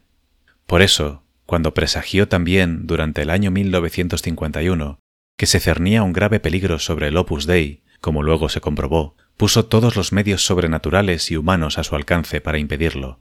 Rezó e hizo rezar, se mortificó y pidió oraciones y sacrificios por esa intención, por la que suplicaba con una constante jaculatoria Cor Mariae Dulcissimum, iter paratutum. Corazón dulcísimo de María, prepara un camino seguro. El 15 de agosto de aquel mismo año fue hasta Loreto para consagrar el Opus Dei al corazón dulcísimo de María, para que conservase firme y seguro el camino de la obra. En años sucesivos renovó esa consagración a Nuestra Señora en diferentes santuarios marianos del mundo, Lourdes, Fátima, El Pilar, Einsiedeln, Willesden, Pompey, Guadalupe, la Medalla Milagrosa de París. En 1951 había dispuesto que esa consagración se renovara cada 15 de agosto en todos los centros del Opus Dei del mundo entero. Nuestro Opus Dei nació, recordaba, y se ha desarrollado bajo el manto de Nuestra Señora. Por eso son tantas las costumbres marianas que empapan la vida diaria de los hijos de Dios en esta obra de Dios. Un año más tarde, el 26 de octubre de 1952, fiesta de Cristo Rey, consagró el Opus Dei al corazón sacratísimo de Jesús, acudiendo a la misericordia divina para que protegiese siempre a la obra y le diese un amor grande a la Iglesia y al Papa, que se traduzca en obras de servicio. Capítulo 22. En Roma y desde Roma, por todo el mundo. Durante aquellas décadas de 1940 y 1950, el fundador fue enviando a muchos miembros del Opus Dei a abrir brecha en naciones de los cinco continentes, sin más medios que una bendición y una imagen de la Virgen. Se ganarían la vida en esos países con su trabajo profesional y pondrían, al mismo tiempo, los cimientos de la labor apostólica. Esos hombres y mujeres luchaban por hacer realidad en sus propias vidas las enseñanzas del fundador, y por corresponder a las exigencias de su propia vocación, una vocación que les llevaba a asumir con radicalidad los compromisos bautismales, a identificarse con Cristo y llevar su luz a los ambientes familiares, profesionales y sociales de cada uno. Desde Roma, San José María los alentaba con sus cartas y sugerencias y los estimulaba con su oración, su sacrificio y su palabra a realizar una amplia siembra de doctrina y de vida cristiana en los diversos ambientes en los que vivían y trabajaban les insistía siempre en la prioridad de la vida interior, fundamentada en la oración y los sacramentos, y les recordaba la necesidad de realizar un intenso apostolado personal con las personas que les rodeaban, abriéndoles horizontes de santidad, viejos como el Evangelio y como el Evangelio nuevos. En su predicación, en sus cartas, en los frecuentes encuentros que mantenía con ellos, les subrayaba siempre el valor cardinal del trabajo y les recalcaba que, para que ese trabajo se convirtiera realmente en un foco de luz cristiana en los más diversos campos de la vida humana, debían realizarlo muy unidos a Cristo, con la mayor perfección humana posible y con gran competencia profesional. Como fruto del apostolado personal de estos hombres y mujeres, nació en todo el mundo una gama variadísima de iniciativas apostólicas, residencias universitarias, colegios promovidos por padres de familia, universidades, centros de capacitación profesional para obreros, escuelas agrícolas, clubes juveniles, casas de retiro, etc. Estas labores nacen con el deseo de dar una respuesta y una solución a las necesidades y problemas concretos de cada lugar. Son, además, un elocuente testimonio de la originalidad creadora de los cristianos, que asumen con plenitud, en medio del mundo, las exigencias de su vocación. El fundador subrayó que esas tareas, promovidas por sus hijos en el Opus Dei, junto con otras muchas personas deseosas de trabajar por Cristo, eran un mar sin orillas. Los animaba a iluminar todas las realidades humanas con la luz de Cristo, actualizando el ímpetu evangelizador de los primeros cristianos por todas las encrucijadas de la tierra. Al mismo tiempo, era consciente de la falta de medios materiales con que se encontraban sus hijos a la hora de realizar toda aquella labor pero confiaba en Dios y les prevenía contra el desaliento. Les recomendaba que tuviesen una fe audaz en la providencia de Dios Padre y que trabajasen con tenacidad y constancia en la promoción de esas tareas. Era esa su receta a la hora de poner en marcha una labor de apostolado, una fe fuerte, un amor de Dios que no conoce el desánimo, una oración confiada y perseverante, y junto a todo eso, un planteamiento profesional serio y riguroso porque esas iniciativas debían reflejar lo que eran, tareas promovidas por fieles laicos, conscientes de su honda responsabilidad social como ciudadanos y como cristianos. Es sembrado de Ave Marías las carreteras de Europa, solía decir San José María al evocar sus frecuentes viajes por el continente europeo durante esos años de expansión de la labor apostólica y sus desplazamientos de una ciudad a otra, de un país a otro, con el fin de apoyar el trabajo apostólico de sus hijas e hijos y de dar a conocer al episcopado los rasgos esenciales de su mensaje. Durante estos viajes no faltaba nunca una visita a los lugares de mayor devoción mariana, en los que ponía bajo el amparo de la Santísima Virgen con confianza filial su trabajo y el de sus hijos en el Opus Dei. Con el paso de los años, Dios fue bendiciendo toda esta siembra con abundantes frutos, y San José María siguió extendiendo su apostolado por los cinco continentes.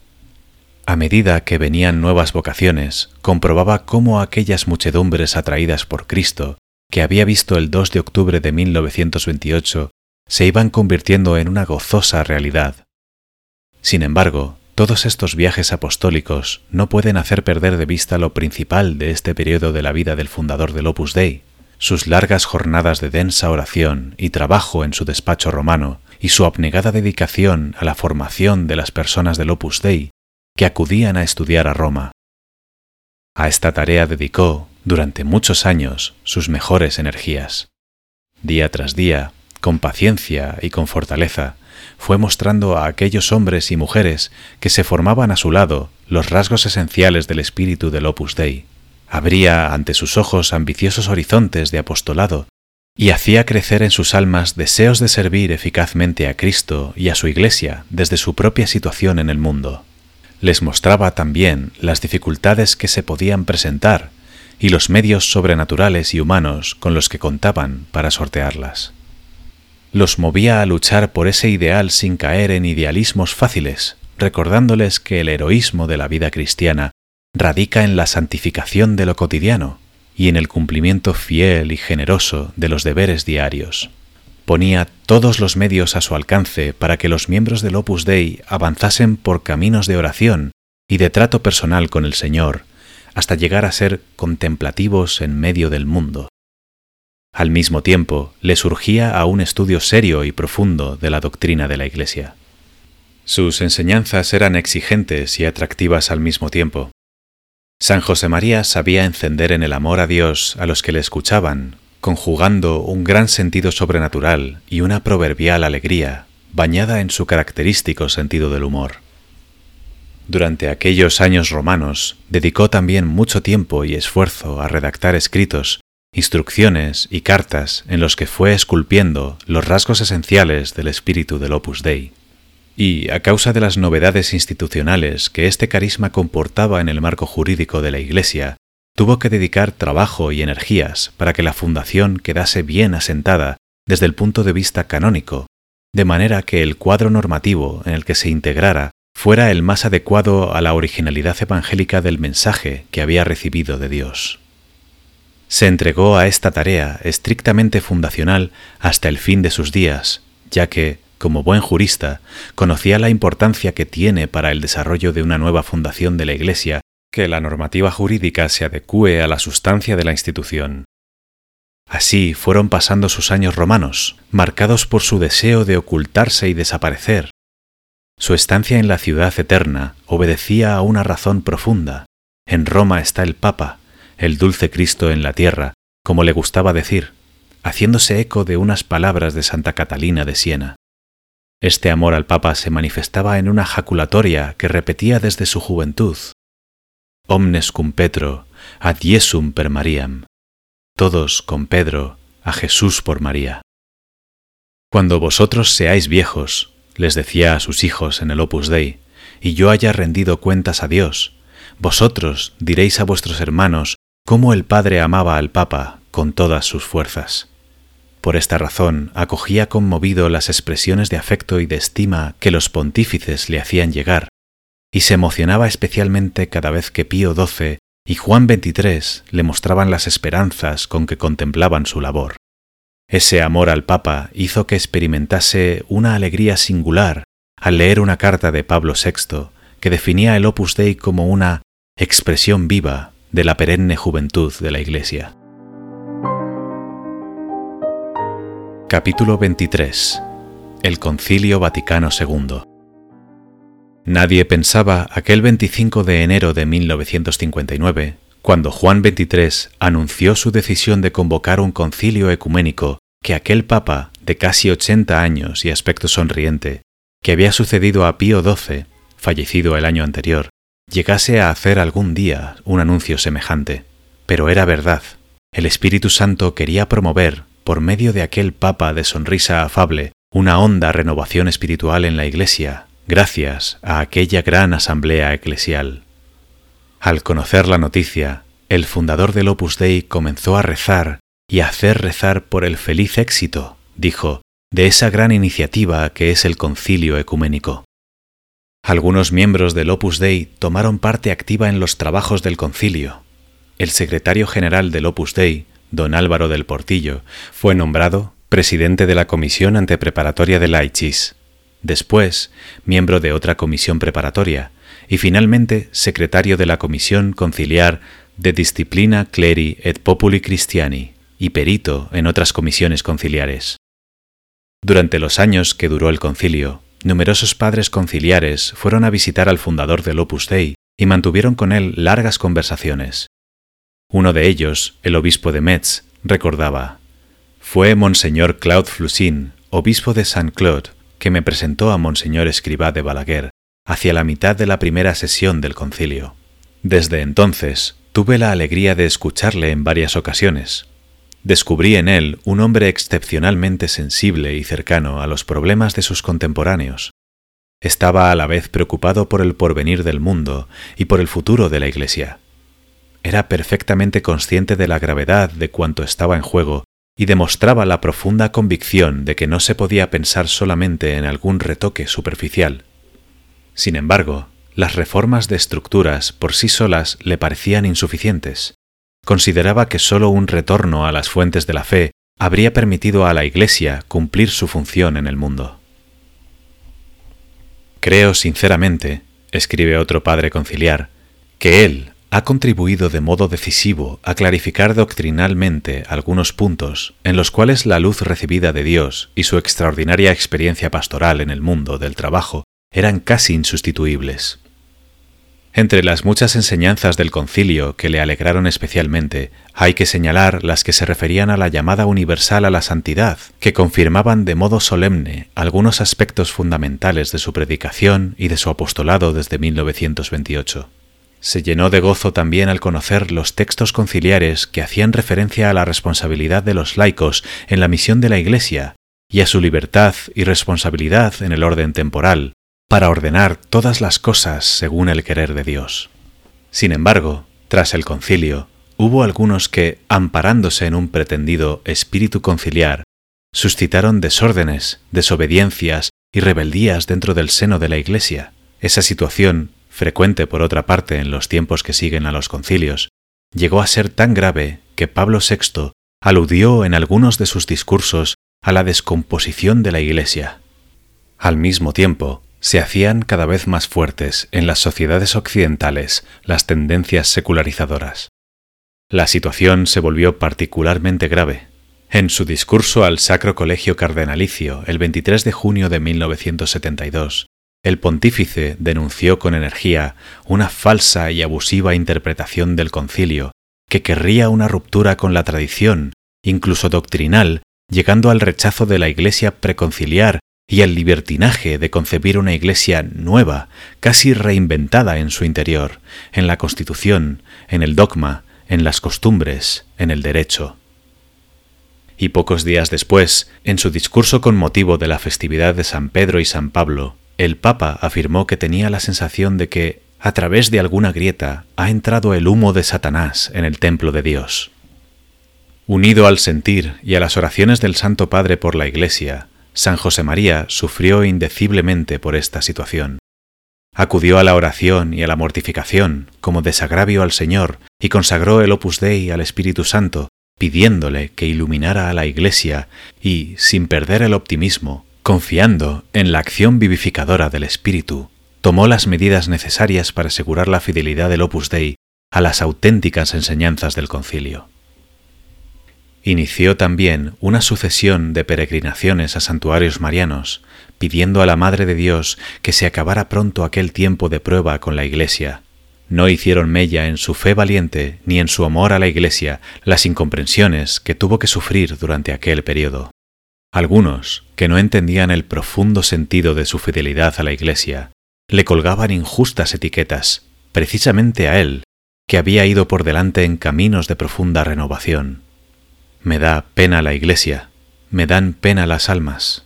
Muchas veces, manifestaba el 15 de mayo de 1972, acabo el día fatigado por el esfuerzo de rezar continuamente, siempre pidiendo, siempre pidiendo, con la confianza de que el Señor tiene que escucharme. Y, entonces, el peso de ese cansancio procuro convertirlo en oración, y ofrezco al Señor mis miserias, mis buenos deseos y el buen afán de hacer muchas cosas que quisiera acabar y no llego, mientras le digo con un abandono total, Señor, por tu iglesia, por mis hijas y mis hijos, por mí, mira que es tu iglesia, que somos tus hijos, que son tuyas las almas. Capítulo 24 A los pies de la Virgen de Guadalupe su petición incesante por la Iglesia y por la obra llevó a San José María en 1970 a postrarse a los pies de la Virgen de Guadalupe, en México, ante la que hizo una novena, acompañado espiritualmente por miles de personas. El quinto día le dirigió a la Virgen estas palabras de súplica confiada. Señora nuestra, ahora te traigo, no tengo otra cosa, espinas, las que llevo en mi corazón, pero estoy seguro de que por ti se convertirán en rosas. Haz que en nosotros, en nuestros corazones, cuajen a lo largo de todo el año rosas pequeñas, las de la vida ordinaria, corrientes, pero llenas del perfume del sacrificio y del amor. He dicho de intento rosas pequeñas, porque es lo que me va mejor, ya que en mi vida solo he sabido ocuparme de cosas normales, corrientes, y, con frecuencia, ni siquiera las he sabido acabar. Pero tengo la certeza de que en esa conducta habitual, en la de cada día, es donde tu hijo y tú me esperáis. Aquella estancia en México supuso un hito importante en su vida. Desde hacía años, con motivo de sus anteriores viajes por toda Europa, el fundador había recibido a grupos numerosos de personas, integrados por miembros del Opus Dei y por gentes que participaban de algún modo en los apostolados de la obra. A partir de entonces, esa tradición se amplió y comenzaron a tener lugar encuentros multitudinarios que no perdían, gracias a su predicación, sabor de intimidad. Era una intensa y extensa catequesis. Sus palabras removían a los que le escuchaban y se producían conversiones y decisiones de entrega y de mejoramiento en la vida cristiana entre los que venían a escucharle atraídos por su fama de santidad. Las noticias que le llegaban de los frutos de estos encuentros le abrumaban. Quería desaparecer, ser solo un instrumento, y le llevaban a dar gracias a Dios. Comprendió entonces que el Señor le pedía que dedicara una parte importante de los años que le quedaban de vida a esa tarea de auténtica catequesis. Eso hizo que su estancia en México se prolongara durante más de un mes, desde el 15 de mayo al 22 de junio de 1970.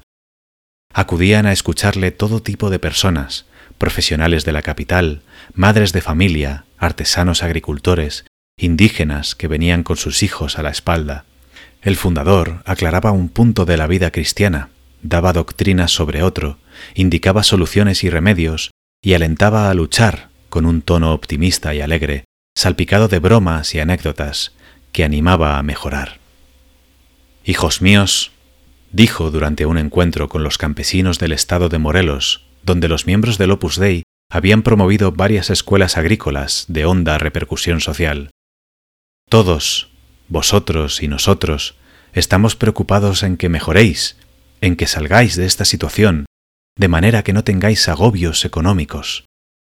Vamos a procurar también que vuestros hijos adquieran cultura. Veréis cómo entre todos lo lograremos, y que los que tengan talento y deseo de estudiar lleguen muy alto. Al principio serán pocos, pero con los años. ¿Y cómo lo haremos? ¿Como quien hace un favor? No, mis hijos, eso no. ¿No os he dicho que todos somos iguales? A los que podían ayudar a esas personas menos favorecidas desde el punto de vista económico, les insistía, hay que intensificar las labores con obreros y campesinos.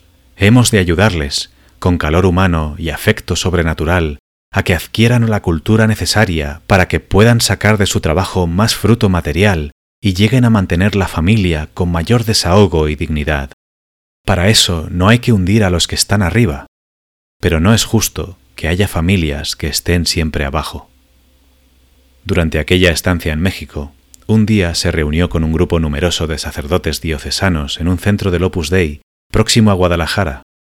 Sostuvo con ellos un encuentro largo y animado, pero como el calor era agobiante, acabó extenuado. Se recostó un rato para descansar. Observó entonces que frente a la cama había un cuadro de la Virgen de Guadalupe en la que la señora ofrece una rosa al indio Juan Diego. Así quisiera morir, musitó, mirando a la Santísima Virgen, y que ella me dé una flor. Capítulo 25. Viajes de catequesis. Dos años después de su estancia en México, movido por el mismo afán apostólico, San José María realizó un largo viaje de catequesis por España y Portugal. Durante aquel viaje, de dos meses de duración, desde el 4 de octubre al 30 de noviembre de 1972, se dirigió a miles de personas en encuentros multitudinarios en los que les hablaba de la vocación cristiana, de la práctica de los sacramentos de la santificación del trabajo y de la búsqueda de la identificación con Jesucristo en medio del mundo. Año y medio más tarde, el 22 de mayo de 1974, inició su segundo viaje por América. Visitó Brasil, Argentina, Chile, Perú, Ecuador y Venezuela en una tarea de catequesis que duró hasta el 31 de agosto. Unos meses después, viajó de nuevo a América, del 4 al 25 de febrero de 1975, y estuvo en Venezuela y Guatemala. Una enfermedad lo obligó a retornar a Roma. En total fueron 122 días por tierras americanas, en los que tuvieron oportunidad de escucharle muchos millares de personas.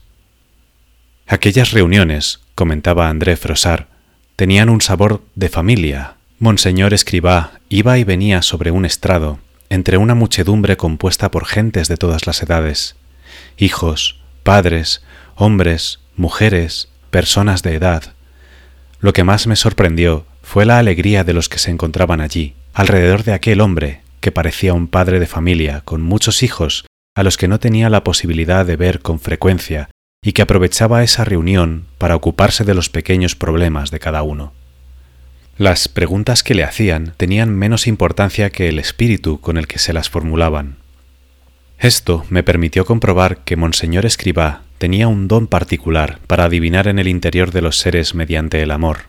Ese amor que sentía visiblemente por ellos brillaba al concretarse en los casos personales, de tal forma que las respuestas que les iba dando aludían, llegaban visiblemente a sus pequeños problemas. El escritor francés no se equivocaba. El amor y la santidad del fundador del Opus Dei, su locura de amor, arrastraba a aquellas muchedumbres hacia Dios.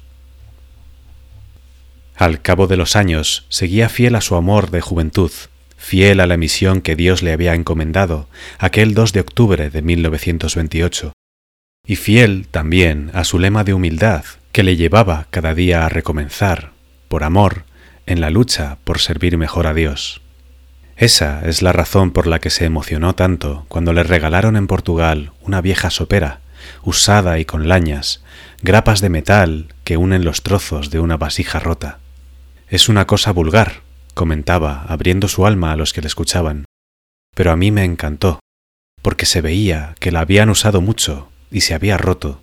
Debía ser de una familia numerosa, y le habían puesto bastantes lañas para seguir empleándola. Además, como adorno, habían escrito, y se había quedado allí después de sacarla del horno, Amote, amote, amote. Me pareció que aquella sopera era yo.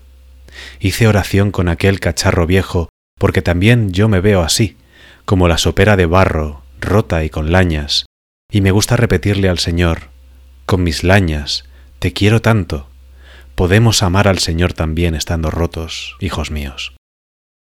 Durante esos encuentros surgían preguntas de todo tipo.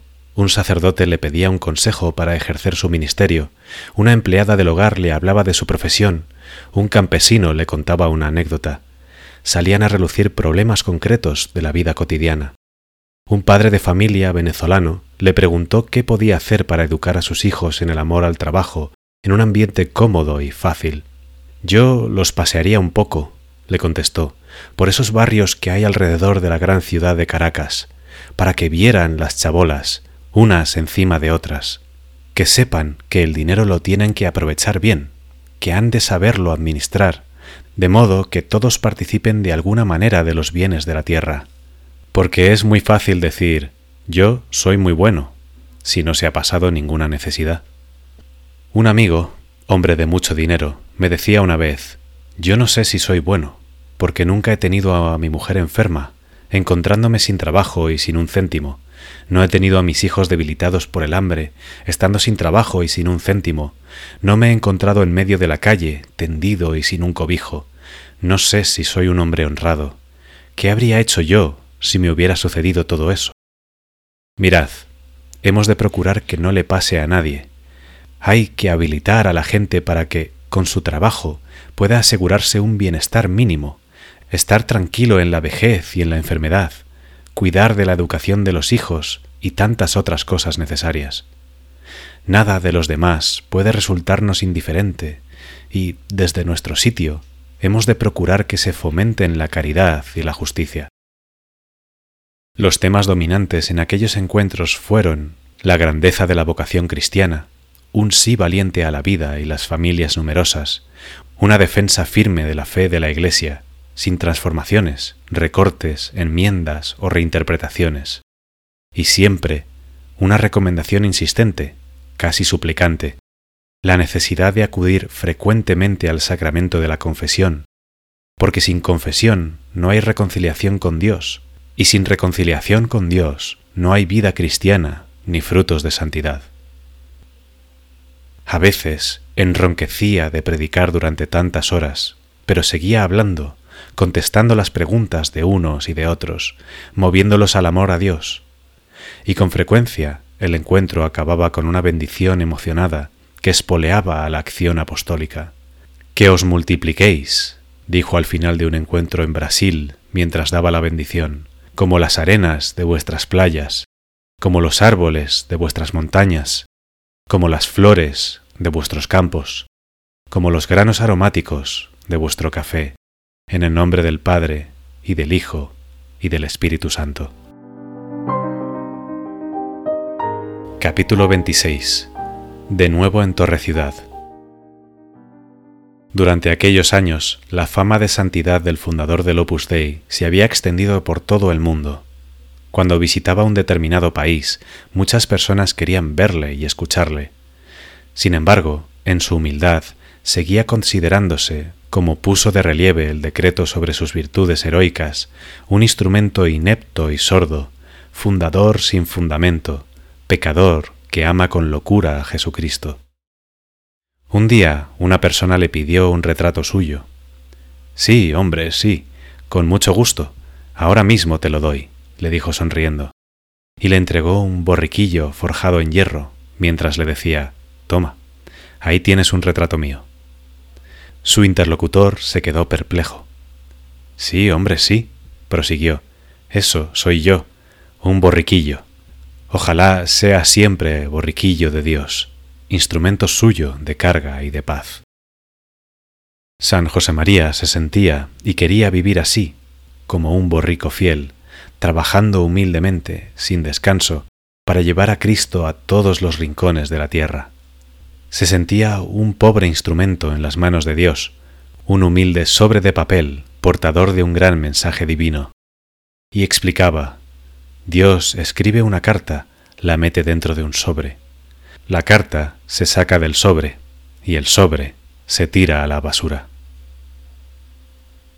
Por eso rehuía cualquier personalismo, pues no faltaba más, les decía a los miembros del Opus Dei, Bonito negocio habríais hecho si, en vez de seguir al Señor, hubierais venido a seguir a este pobre hombre. Y no se consideraba imprescindible. Ni siquiera yo, que soy el fundador, soy imprescindible. Nunca quiso ponerse de modelo de nada, salvo en un punto, el amor que le tengo a la Virgen. Y una muestra concreta de ese amor es el santuario de Torre Ciudad, que se construyó, bajo su impulso, junto a la ermita que atraía la devoción popular del Alto Aragón desde el siglo XI. Acudió dos veces como peregrino al nuevo santuario mientras se realizaban las obras. En la primera de esas ocasiones, el 7 de abril de 1970, un kilómetro antes de llegar, se descalzó y, bajo un tiempo inclemente, fue caminando sobre las piedras y la gravilla hasta llegar a la ermita. Perdóname, madre mía, exclamó al llegar, evocando la primera visita de su infancia. Desde los dos años hasta los sesenta y ocho, qué poca cosa soy. Pero te quiero mucho, con toda mi alma. Me da mucha alegría venir a besarte y me da mucha alegría pensar en los miles de almas que te han venerado y han venido a decirte que te quieren, y en los miles de almas que vendrán. Visitó Torre Ciudad de nuevo el 23 de mayo de 1975. El santuario ya estaba terminado y se preparaba para abrirse al culto. Al verlo, comentó, Con material humilde, de la tierra, habéis hecho material divino. Y añadió, Habéis puesto tanto amor aquí. Esperaba de aquel santuario, en sus propias palabras, un derroche de gracias espirituales, que el Señor querrá hacer a quienes acudan a su Madre bendita ante esa pequeña imagen, tan venerada desde hace siglos. Por eso me interesa que haya muchos confesionarios, para que las gentes se purifiquen en el santo sacramento de la penitencia y, renovadas las almas, confirmen o renueven su vida cristiana, aprendan a santificar y a amar el trabajo, llevando a sus hogares la paz y la alegría de Jesucristo. La paz os doy, la paz os dejo. Así recibirán con agradecimiento los hijos que el cielo les mande, usando noblemente el amor matrimonial que les hace participar del poder creador de Dios, y Dios no fracasará en esos hogares cuando Él les honre escogiendo almas que se dediquen, con personal y libre dedicación, al servicio de los intereses divinos. Capítulo 27 Mirando a la Virgen Durante los últimos meses de su vida, San José María perdió en una parte notable la visión del ojo derecho por una catarata que se venía formando durante años, y se manifestó el comienzo de otra catarata en el ojo izquierdo. Llevaba esas molestias con tal naturalidad que sólo los que estaban a su lado advirtieron esa pérdida de visión, aunque el 19 de marzo de 1975, fiesta de San José, abrió así su alma a Dios nuestro Señor. Señor, ya no puedo más y sin embargo he de ser fortaleza para mis hijos. Ya no veo a tres metros de distancia y tengo que atisbar el futuro para señalar el camino a mis hijos. Ayúdame tú, que vea con tus ojos, Cristo mío, Jesús de mi alma. Durante ese último periodo, quizás presintiendo la cercanía de su muerte, comentaba, ya no soy necesario. Os podré ayudar más desde el cielo. Junto con ese presentimiento, iba creciendo dentro de su corazón, con fuerza incontenible, un deseo, ver el rostro del Señor. Señor, tengo unas ganas de ver tu cara, de admirar tu rostro, de contemplarte. Te amo tanto, te quiero tanto, Señor. Su corazón se desbordaba en ansias de estar junto a su amor, y los que convivían con él le notaban cada vez más metido en el Señor se acercaba al fin de aquel continuo crescendo de amor y caridad que había sido toda su vida. El padre y yo desayunábamos siempre juntos, recordaba don Álvaro, y nos dejaban el periódico. Al cabo de tres o cuatro segundos yo miraba al padre. Nada más comenzar a leer, se había quedado ensimismado en Dios. Desde hace años al padre le bastaba coger un libro, tratase de lo que tratase, o el periódico, para que el corazón se le fuese al Señor. Parecía como si el Espíritu Santo arrebatara su alma y se la llevase arriba. Durante la mañana del 26 de junio de 1975, se reunió en Castel Gandolfo con sus hijas del Colegio Romano de Santa María. Vosotras tenéis alma sacerdotal, les dijo. Os diré como siempre que vengo aquí. Vuestros hermanos seglares también tienen alma sacerdotal, podéis y debéis ayudar con esa alma sacerdotal y con la gracia del Señor y el sacerdocio ministerial en nosotros, los sacerdotes de la obra, haremos una labor eficaz. Me imagino que de todo, prosiguió, sacáis motivo para tratar a Dios y a su Madre bendita, nuestra Madre, y a San José, nuestro Padre y Señor, y a nuestros ángeles custodios, para ayudar a esta Iglesia Santa, nuestra Madre, que está tan necesitada que lo está pasando tan mal en el mundo en estos momentos. Hemos de amar mucho a la Iglesia y al Papa, cualquiera que sea. Pedid al Señor que sea eficaz nuestro servicio para su Iglesia y para el Santo Padre. Al cabo de veinte minutos se sintió indispuesto y tuvo que interrumpir su visita.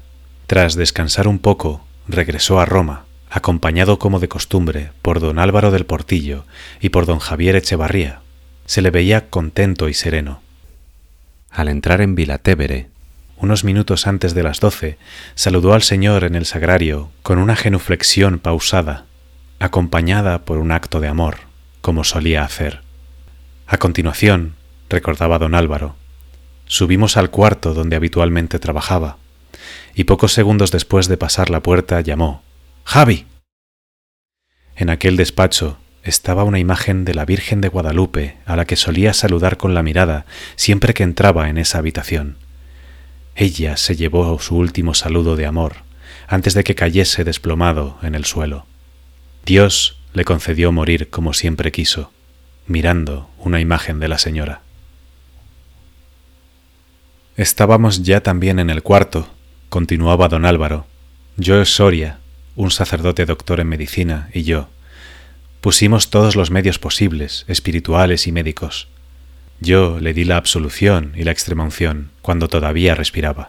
Fue una hora y media de lucha, de esperanzas, oxígeno, inyecciones, masajes cardíacos. Mientras tanto, yo renové la absolución. No podíamos creer que se cumplía la hora de este grandísimo dolor. Poco tiempo después, los que le rodeaban comprendieron, entre sollozos, que el padre había concluido su peregrinar terreno. Aquel era su dies natalis en el cielo. Todos nos arrodillamos, proseguía don Álvaro, al lado de su cuerpo. Rezamos el responso y seguimos rezando, destrozados por el dolor, sin poder ni querer contener las lágrimas. Para nosotros se ha tratado de una muerte repentina. Para el Padre, sin duda, ha sido algo que venía madurándose, me atrevo a decir, más en su alma que en su cuerpo, porque cada día era mayor la frecuencia del ofrecimiento de su vida por la Iglesia. Poco tiempo después revistieron su cadáver con un alba y una casulla sobre la sotana. Se celebraron cincuenta y un misas antes del sepelio. Acudieron a llorar y a rezar junto a su cuerpo yacente, que reposaba delante del altar de la iglesia de Santa María de la Paz, en la sede central del Opus Dei, cientos de personas, altos dignatarios eclesiásticos, madres de familia, empleadas del hogar, trabajadores manuales. San José María, Sostenía entre sus manos el crucifijo que tuvo Pío X entre las suyas a la hora de su muerte, y su rostro, sereno, infundía una gran paz. El 27 de junio fue sepultado en la cripta de la iglesia de Santa María de la Paz. Sobre la losa de mármol se colocó, bajo el sello del Opus Dei, esta inscripción, que era su biografía en dos palabras. El Padre. Y más abajo, las fechas de su nacimiento 9 del 1 de 1902 y de su muerte 26 del 6 de 1975. Desde el mismo día del fallecimiento del fundador del Opus Dei, se multiplicaron los testimonios sobre su santidad personal y la huella que había dejado en la vida de la Iglesia, testimonios orales y escritos de personas de toda condición, relacionados o no directamente con la obra. Muchos de esos testimonios se convirtieron pronto en peticiones expresas a la Santa Sede para que se iniciara su proceso de canonización. Este proceso se comenzó en 1981. Dos tribunales paralelos, en Madrid y en Roma, recogieron testimonios sobre José María Escribá. La fase introductoria quedó cerrada en 1986, con la presentación de toda la documentación pertinente en la Santa Sede. Después de los trabajos y estudios previstos en la Congregación para las Causas de los Santos, el 9 de abril de 1990, Juan Pablo II autorizó que se publicara el decreto sobre la heroicidad de las virtudes del fundador del Opus Dei. En ese decreto se lee este perfil espiritual de San José María. Los rasgos más característicos de su personalidad no hay que buscarlos tanto en sus egregias cualidades para la acción como en su vida de oración, y en la asidua experiencia unitiva que hizo de él verdaderamente un contemplativo itinerante. Fiel al carisma recibido, fue ejemplo de heroicidad en las circunstancias corrientes de la vida, en la oración continua, en la mortificación ininterrumpida, como el latir del corazón, en la asidua presencia de Dios, que alcanzaba las cumbres de la unión con Dios incluso en medio del fragor del mundo, y de una dedicación incansable al trabajo continuamente inmerso en la contemplación del misterio de la Trinidad, vivió la filiación divina en Cristo como fundamento de toda la vida espiritual, en la que la fortaleza de la fe y la audacia apostólica de la caridad se conjugaban armónicamente con el abandono filial en las manos de Dios Padre. La confirmación de una curación milagrosa, atribuible a la intercesión del fundador del Opus Dei, abrió el camino a su beatificación, que celebró Juan Pablo II en la Plaza de San Pedro de Roma el 17 de mayo de 1992, ante unos 300.000 peregrinos llegados de los cinco continentes. En la misma ceremonia fue beatificada también la religiosa canosiana sudanesa Josefina Bakita. Después de la aprobación de un nuevo milagro, José María Escribá fue canonizado solemnemente por Juan Pablo II el 6 de octubre de 2002, ante una multitud que superaba a la anterior lo que venía a rubricar la amplitud de la devoción al fundador del Opus Dei y el eco alcanzado por su predicación en todos los ambientes y en todas las latitudes. Siguiendo sus huellas, dijo en esa ocasión el Papa en su homilía, difundid en la sociedad, sin distinción de raza, clase, cultura o edad, la conciencia de que todos estamos llamados a la santidad. Esforzaos por ser santos vosotros mismos en primer lugar, cultivando un estilo evangélico de humildad y servicio, de abandono en la providencia y de escucha constante de la voz del Espíritu. De este modo seréis sal de la tierra, y brillará vuestra luz delante de los hombres, para que vean vuestras buenas obras y glorifiquen a vuestro Padre que está en los cielos. Mensaje espiritual. Los caminos divinos de la tierra. San José María Escribá de Balaguer ha dejado una huella luminosa y profunda en la Iglesia y en el mundo, con el ejemplo de su vida santa, con sus enseñanzas y con sus obras. Su figura es conocida y venerada en todos los continentes, y se extienden con vigor creciente los frutos de aquella misión, vieja como el Evangelio y como el Evangelio nueva, que le fue encomendada por la providencia divina el 2 de octubre de 1928 abrir a los fieles de todas las condiciones sociales un camino ancho y seguro de santificación en medio del mundo, a través del cumplimiento, con perfección y por amor a Dios, del trabajo profesional y de los deberes de la vida ordinaria. En su mensaje de santificación en y desde las realidades terrenas, se manifiesta con particular transparencia la índole radical de la vocación cristiana. Esa doctrina se ha mostrado providencialmente actual para la situación espiritual de nuestra época. Es una espiritualidad en la que subsisten en íntima conjunción, a la luz del misterio redentor del Verbo encarnado, una honda visión de fe y un vivo sentido del valor de las realidades creadas. De esa unidad procede una luminosa comprensión del mundo, entendido al mismo tiempo como don de Dios a los hombres y como tarea apostólica cristiana. Se trata de un mensaje espiritual esencialmente cristocéntrico y dotado de una intensa fuerza evangelizadora, cuya finalidad primordial queda expresada en una fórmula característica de San José María, poner a Cristo en la entraña de todas las actividades humanas, o bien, con otras palabras suyas, santificar desde dentro todas las estructuras temporales, llevando allí el fermento de la redención. El cristiano, otro Cristo. San José María Escribá amaba intensamente a Jesucristo y lo trataba con asiduidad en el pan y en la palabra, en la Eucaristía y en la oración. Cada escena del Evangelio guardaba para él un significado cercano, real, que llenaba de sentido su existencia y que, con la gracia de Dios, supo expresar de manera asequible a todas las almas. Vive junto a Cristo, Debes ser en el Evangelio un personaje más, conviviendo con Pedro, con Juan, con Andrés, porque Cristo también vive ahora. Toda su enseñanza espiritual está iluminada, como su propio existir cotidiano, por la presencia viva de Jesucristo y por el empeño de alcanzar la identificación con Él. El camino de santidad que emprendió José María Escribá ayuda a las almas a vivir este rasgo fundamental del cristianismo, seguir a Cristo, este es el secreto, acompañarle tan de cerca que vivamos con Él, como aquellos primeros doce, tan de cerca que con Él nos identifiquemos. De ahí su conocido consejo, que busques a Cristo, que encuentres a Cristo, que ames a Cristo. De su experiencia espiritual brota con la fuerza del testimonio personal esta consideración.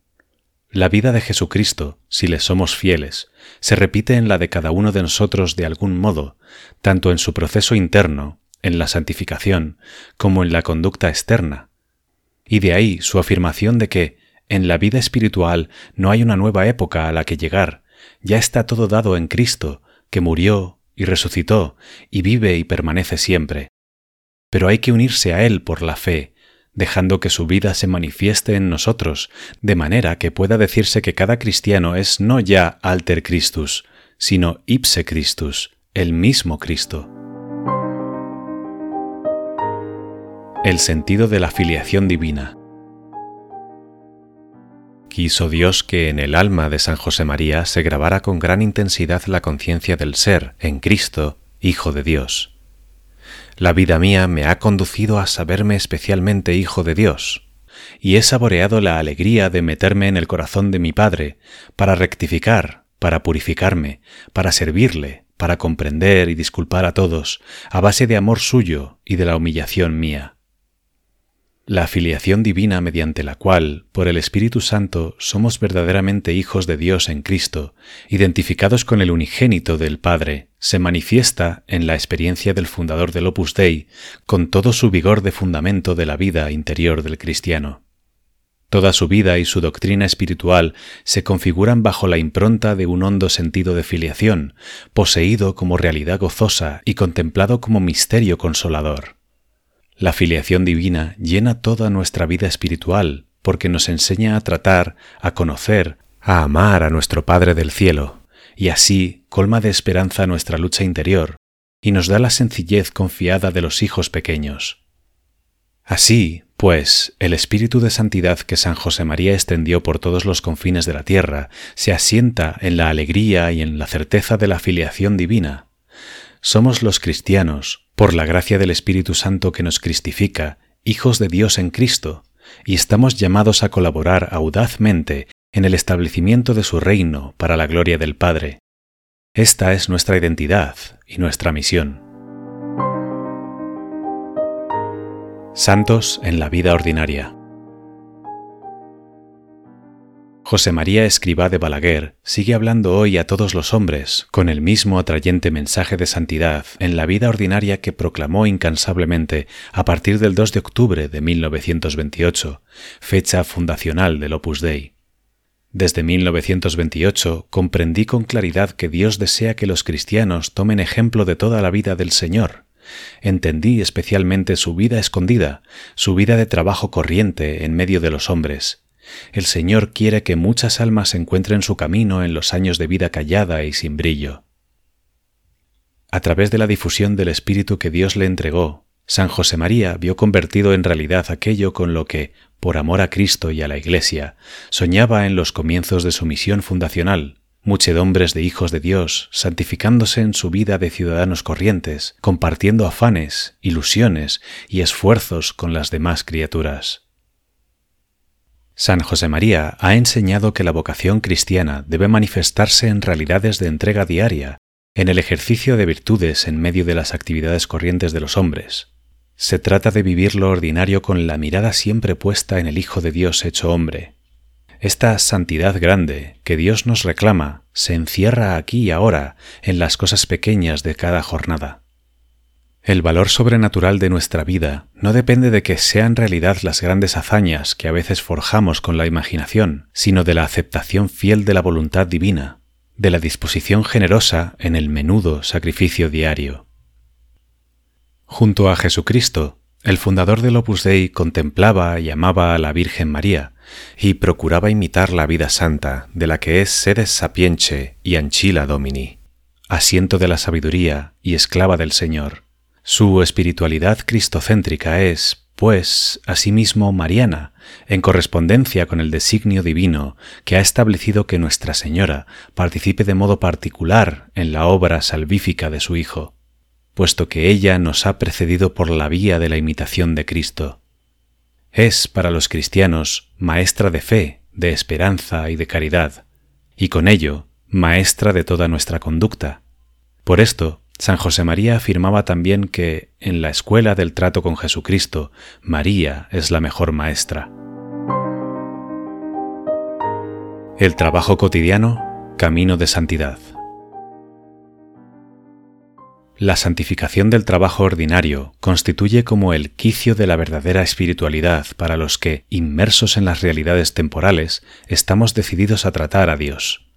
Conforme al espíritu que el Señor inspiró a San José María Escribá, el fundamento de la relación entre la santidad y el trabajo radica en la comprensión de que el trabajo es participación en la obra creadora de Dios, pues a través de cualquier ocupación honesta nos hace el Señor partícipes de su poder creador.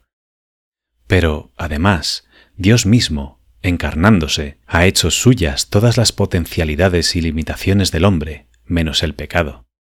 Al haber sido asumido por Cristo, el trabajo se nos presenta como realidad redimida y redentora, no sólo como el ámbito en el que el hombre vive, sino medio y camino de santidad, realidad santificable y santificadora. Es Jesucristo quien, durante su vida oculta, trabajando en el taller de Nazaret, da su sentido más profundo a la actividad laboral de cada persona. El hombre es corredentor con Cristo en el trabajo cuando, uniéndose al sacrificio de la cruz, que se actualiza en la Santa Misa, convierte su ocupación, con la ayuda de la gracia, en trabajo de Dios. Esta concepción del trabajo como medio de santificación lleva aparejadas numerosas consecuencias. Por ejemplo, que todas las actividades laborables nobles son santificables, que la santificación del trabajo exige realizarlo con perfección humana, a conciencia y con rectitud, y que la tarea profesional es, para quienes el Señor llama a permanecer en la sociedad, en los avatares de este mundo nuestro, el lugar donde se forjan también todas las virtudes y se halla la constante ocasión de acercar las almas a Cristo. Todas estas facetas las resumía José María Escribá en una frase. Santificar el trabajo, santificarse en el trabajo, santificar a los demás con el trabajo. Todo un programa de vida cristiana. Contemplativos en medio del mundo. Reñare Christum volumus. Queremos que Cristo reine. Poner a Cristo en la cumbre de todas las actividades humanas para realizar la misión de fundar el Opus Dei y trabajar así al servicio de la Iglesia en la tarea de reconducir cristianamente la entera creación hacia Cristo. Dios dotó a San José María con los dones necesarios para que llegara a ser contemplativo en medio del mundo. Esa misma cualidad caracteriza también la espiritualidad que, a través de su vida, ha brotado en la Iglesia. El servicio eclesial de José María Escribá ha suscitado un impulso ascendente hacia Dios en hombres inmersos en las realidades temporales, de todos los ambientes y profesiones, de acuerdo con aquellas palabras del Señor, et ego, si exaltatus fuero a terra, omnia traham ad meipsum, en las que veía compendiado el núcleo del fenómeno pastoral del Opus Dei. Con el impulso del espíritu de San José María, se aprende a convertir toda la jornada en una confiada conversación con el Señor, en una búsqueda continua de su amistad y de su presencia. Qué fortaleza para un hijo de Dios saberse tan cerca de su Padre. Sobre el sólido fundamento de la oración, santo sin oración, no creo en esa santidad. Con la fuerza de los sacramentos y con la ayuda de otros medios ascéticos, en íntima armonía con una intensa vida de trabajo y de servicio a los demás, se aprende en esta espiritualidad a considerar el caminar terreno serenamente con visión sobrenatural. Mientras me quede aliento, no cesaré de predicar la necesidad de ser alma de oración, siempre, en cualquier ocasión y en las circunstancias más dispares, porque Dios no nos abandona nunca. Procuremos, por tanto, no perder jamás el punto de mira sobrenatural, viendo detrás de cada acontecimiento a Dios. Unidad de vida. La expresión unidad de vida, frecuente en el vocabulario teológico espiritual de San José María, manifiesta un rasgo central de su mensaje de santificación en medio del mundo. Unidad de vida significa la compenetración que ha de reinar entre los diversos aspectos del existir cotidiano del cristiano, trabajo, oración, apostolado, realizados con un mismo fin, la gloria de Dios, y regidos por la caridad con Dios y con el prójimo. En un texto de 1934 escribía, Unir el trabajo profesional con la lucha ascética y la contemplación cosa que puede parecer imposible, pero que es necesaria para contribuir a reconciliar el mundo con Dios y convertir ese trabajo ordinario en instrumento de santificación personal y de apostolado. ¿No es este un ideal noble y grande por el que vale la pena dar la vida? La vocación humana de un cristiano, o sea, su situación en el mundo, enseña San José María, es parte, y parte importante, de su vocación divina, es decir, de su llamada a la santidad y al apostolado. El cristiano no debe llevar dos vidas paralelas. La vida cotidiana, por una parte, con sus ocupaciones, sus relaciones familiares, profesionales y sociales, y por otra, su vida espiritual. Tanto la vida interior como el apostolado y el trabajo constituyen aspectos de la misma santidad, y no forman compartimentos estancos. Trabajar así es oración, estudiar así es oración, investigar así es oración, no salimos nunca de lo mismo.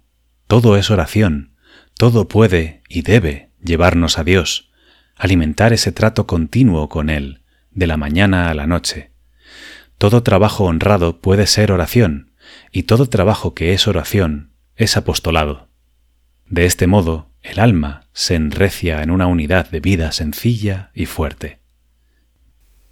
En la Santa Misa a la que desde los comienzos del Opus Dei le gustaba definir como centro y raíz de la vida interior, hallaba José María Escribá la energía divina para el apostolado.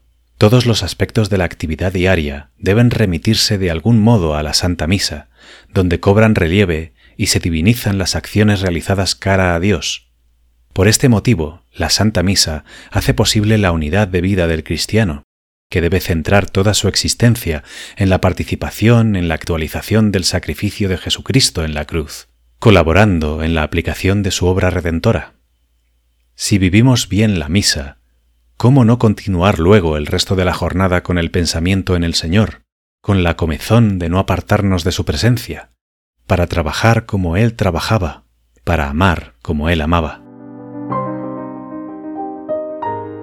Amor a la Iglesia y adhesión al Magisterio. En San José María, el amor a la Iglesia es manifestación necesaria del amor al Verbo encarnado. La Iglesia es eso, Cristo presente entre nosotros, Dios que viene a la humanidad para salvarla, llamándonos con su revelación, santificándonos con su gracia, sosteniéndonos con su ayuda constante, en los pequeños y en los grandes combates de la vida diaria sentía pesar sobre sus hombros, con la fuerza de un compromiso amable y exigente hasta el sacrificio, la preocupación por toda la Iglesia, no sólo de esta parcela concreta o de aquella otra, y dejó, como grabada a fuego en su enseñanza, la responsabilidad de poner a los pies de la esposa de Jesucristo, de la Iglesia Santa, lo que somos y lo que podemos, amándola fidelísimamente, a una costa de la hacienda, de la honra y de la vida. Afirmaba con sencillez que amaba la obra en la medida en que sirviera a la Iglesia. Si el Opus Dei no sirve a la Iglesia, repetía en ocasiones, no me interesa. De la intensidad con que se entregó personalmente hasta el fin de su vida al servicio de la misión de la Iglesia, marcando así también indeleblemente en la obra ese rasgo de su espíritu, dan testimonio unas palabras del decreto sobre la heroicidad de las virtudes. Promovió y guió la expansión del Opus Dei por todo el mundo, contribuyendo a una vasta movilización de laicos que fueran conscientes de su responsabilidad de participar en la misión de la Iglesia. Impulsó iniciativas de vanguardia en el ámbito de la evangelización y de la promoción humana, suscitó en todas partes vocaciones al sacerdocio y al estado religioso, emprendió viajes extenuantes por Europa y por América para difundir la doctrina de la Iglesia.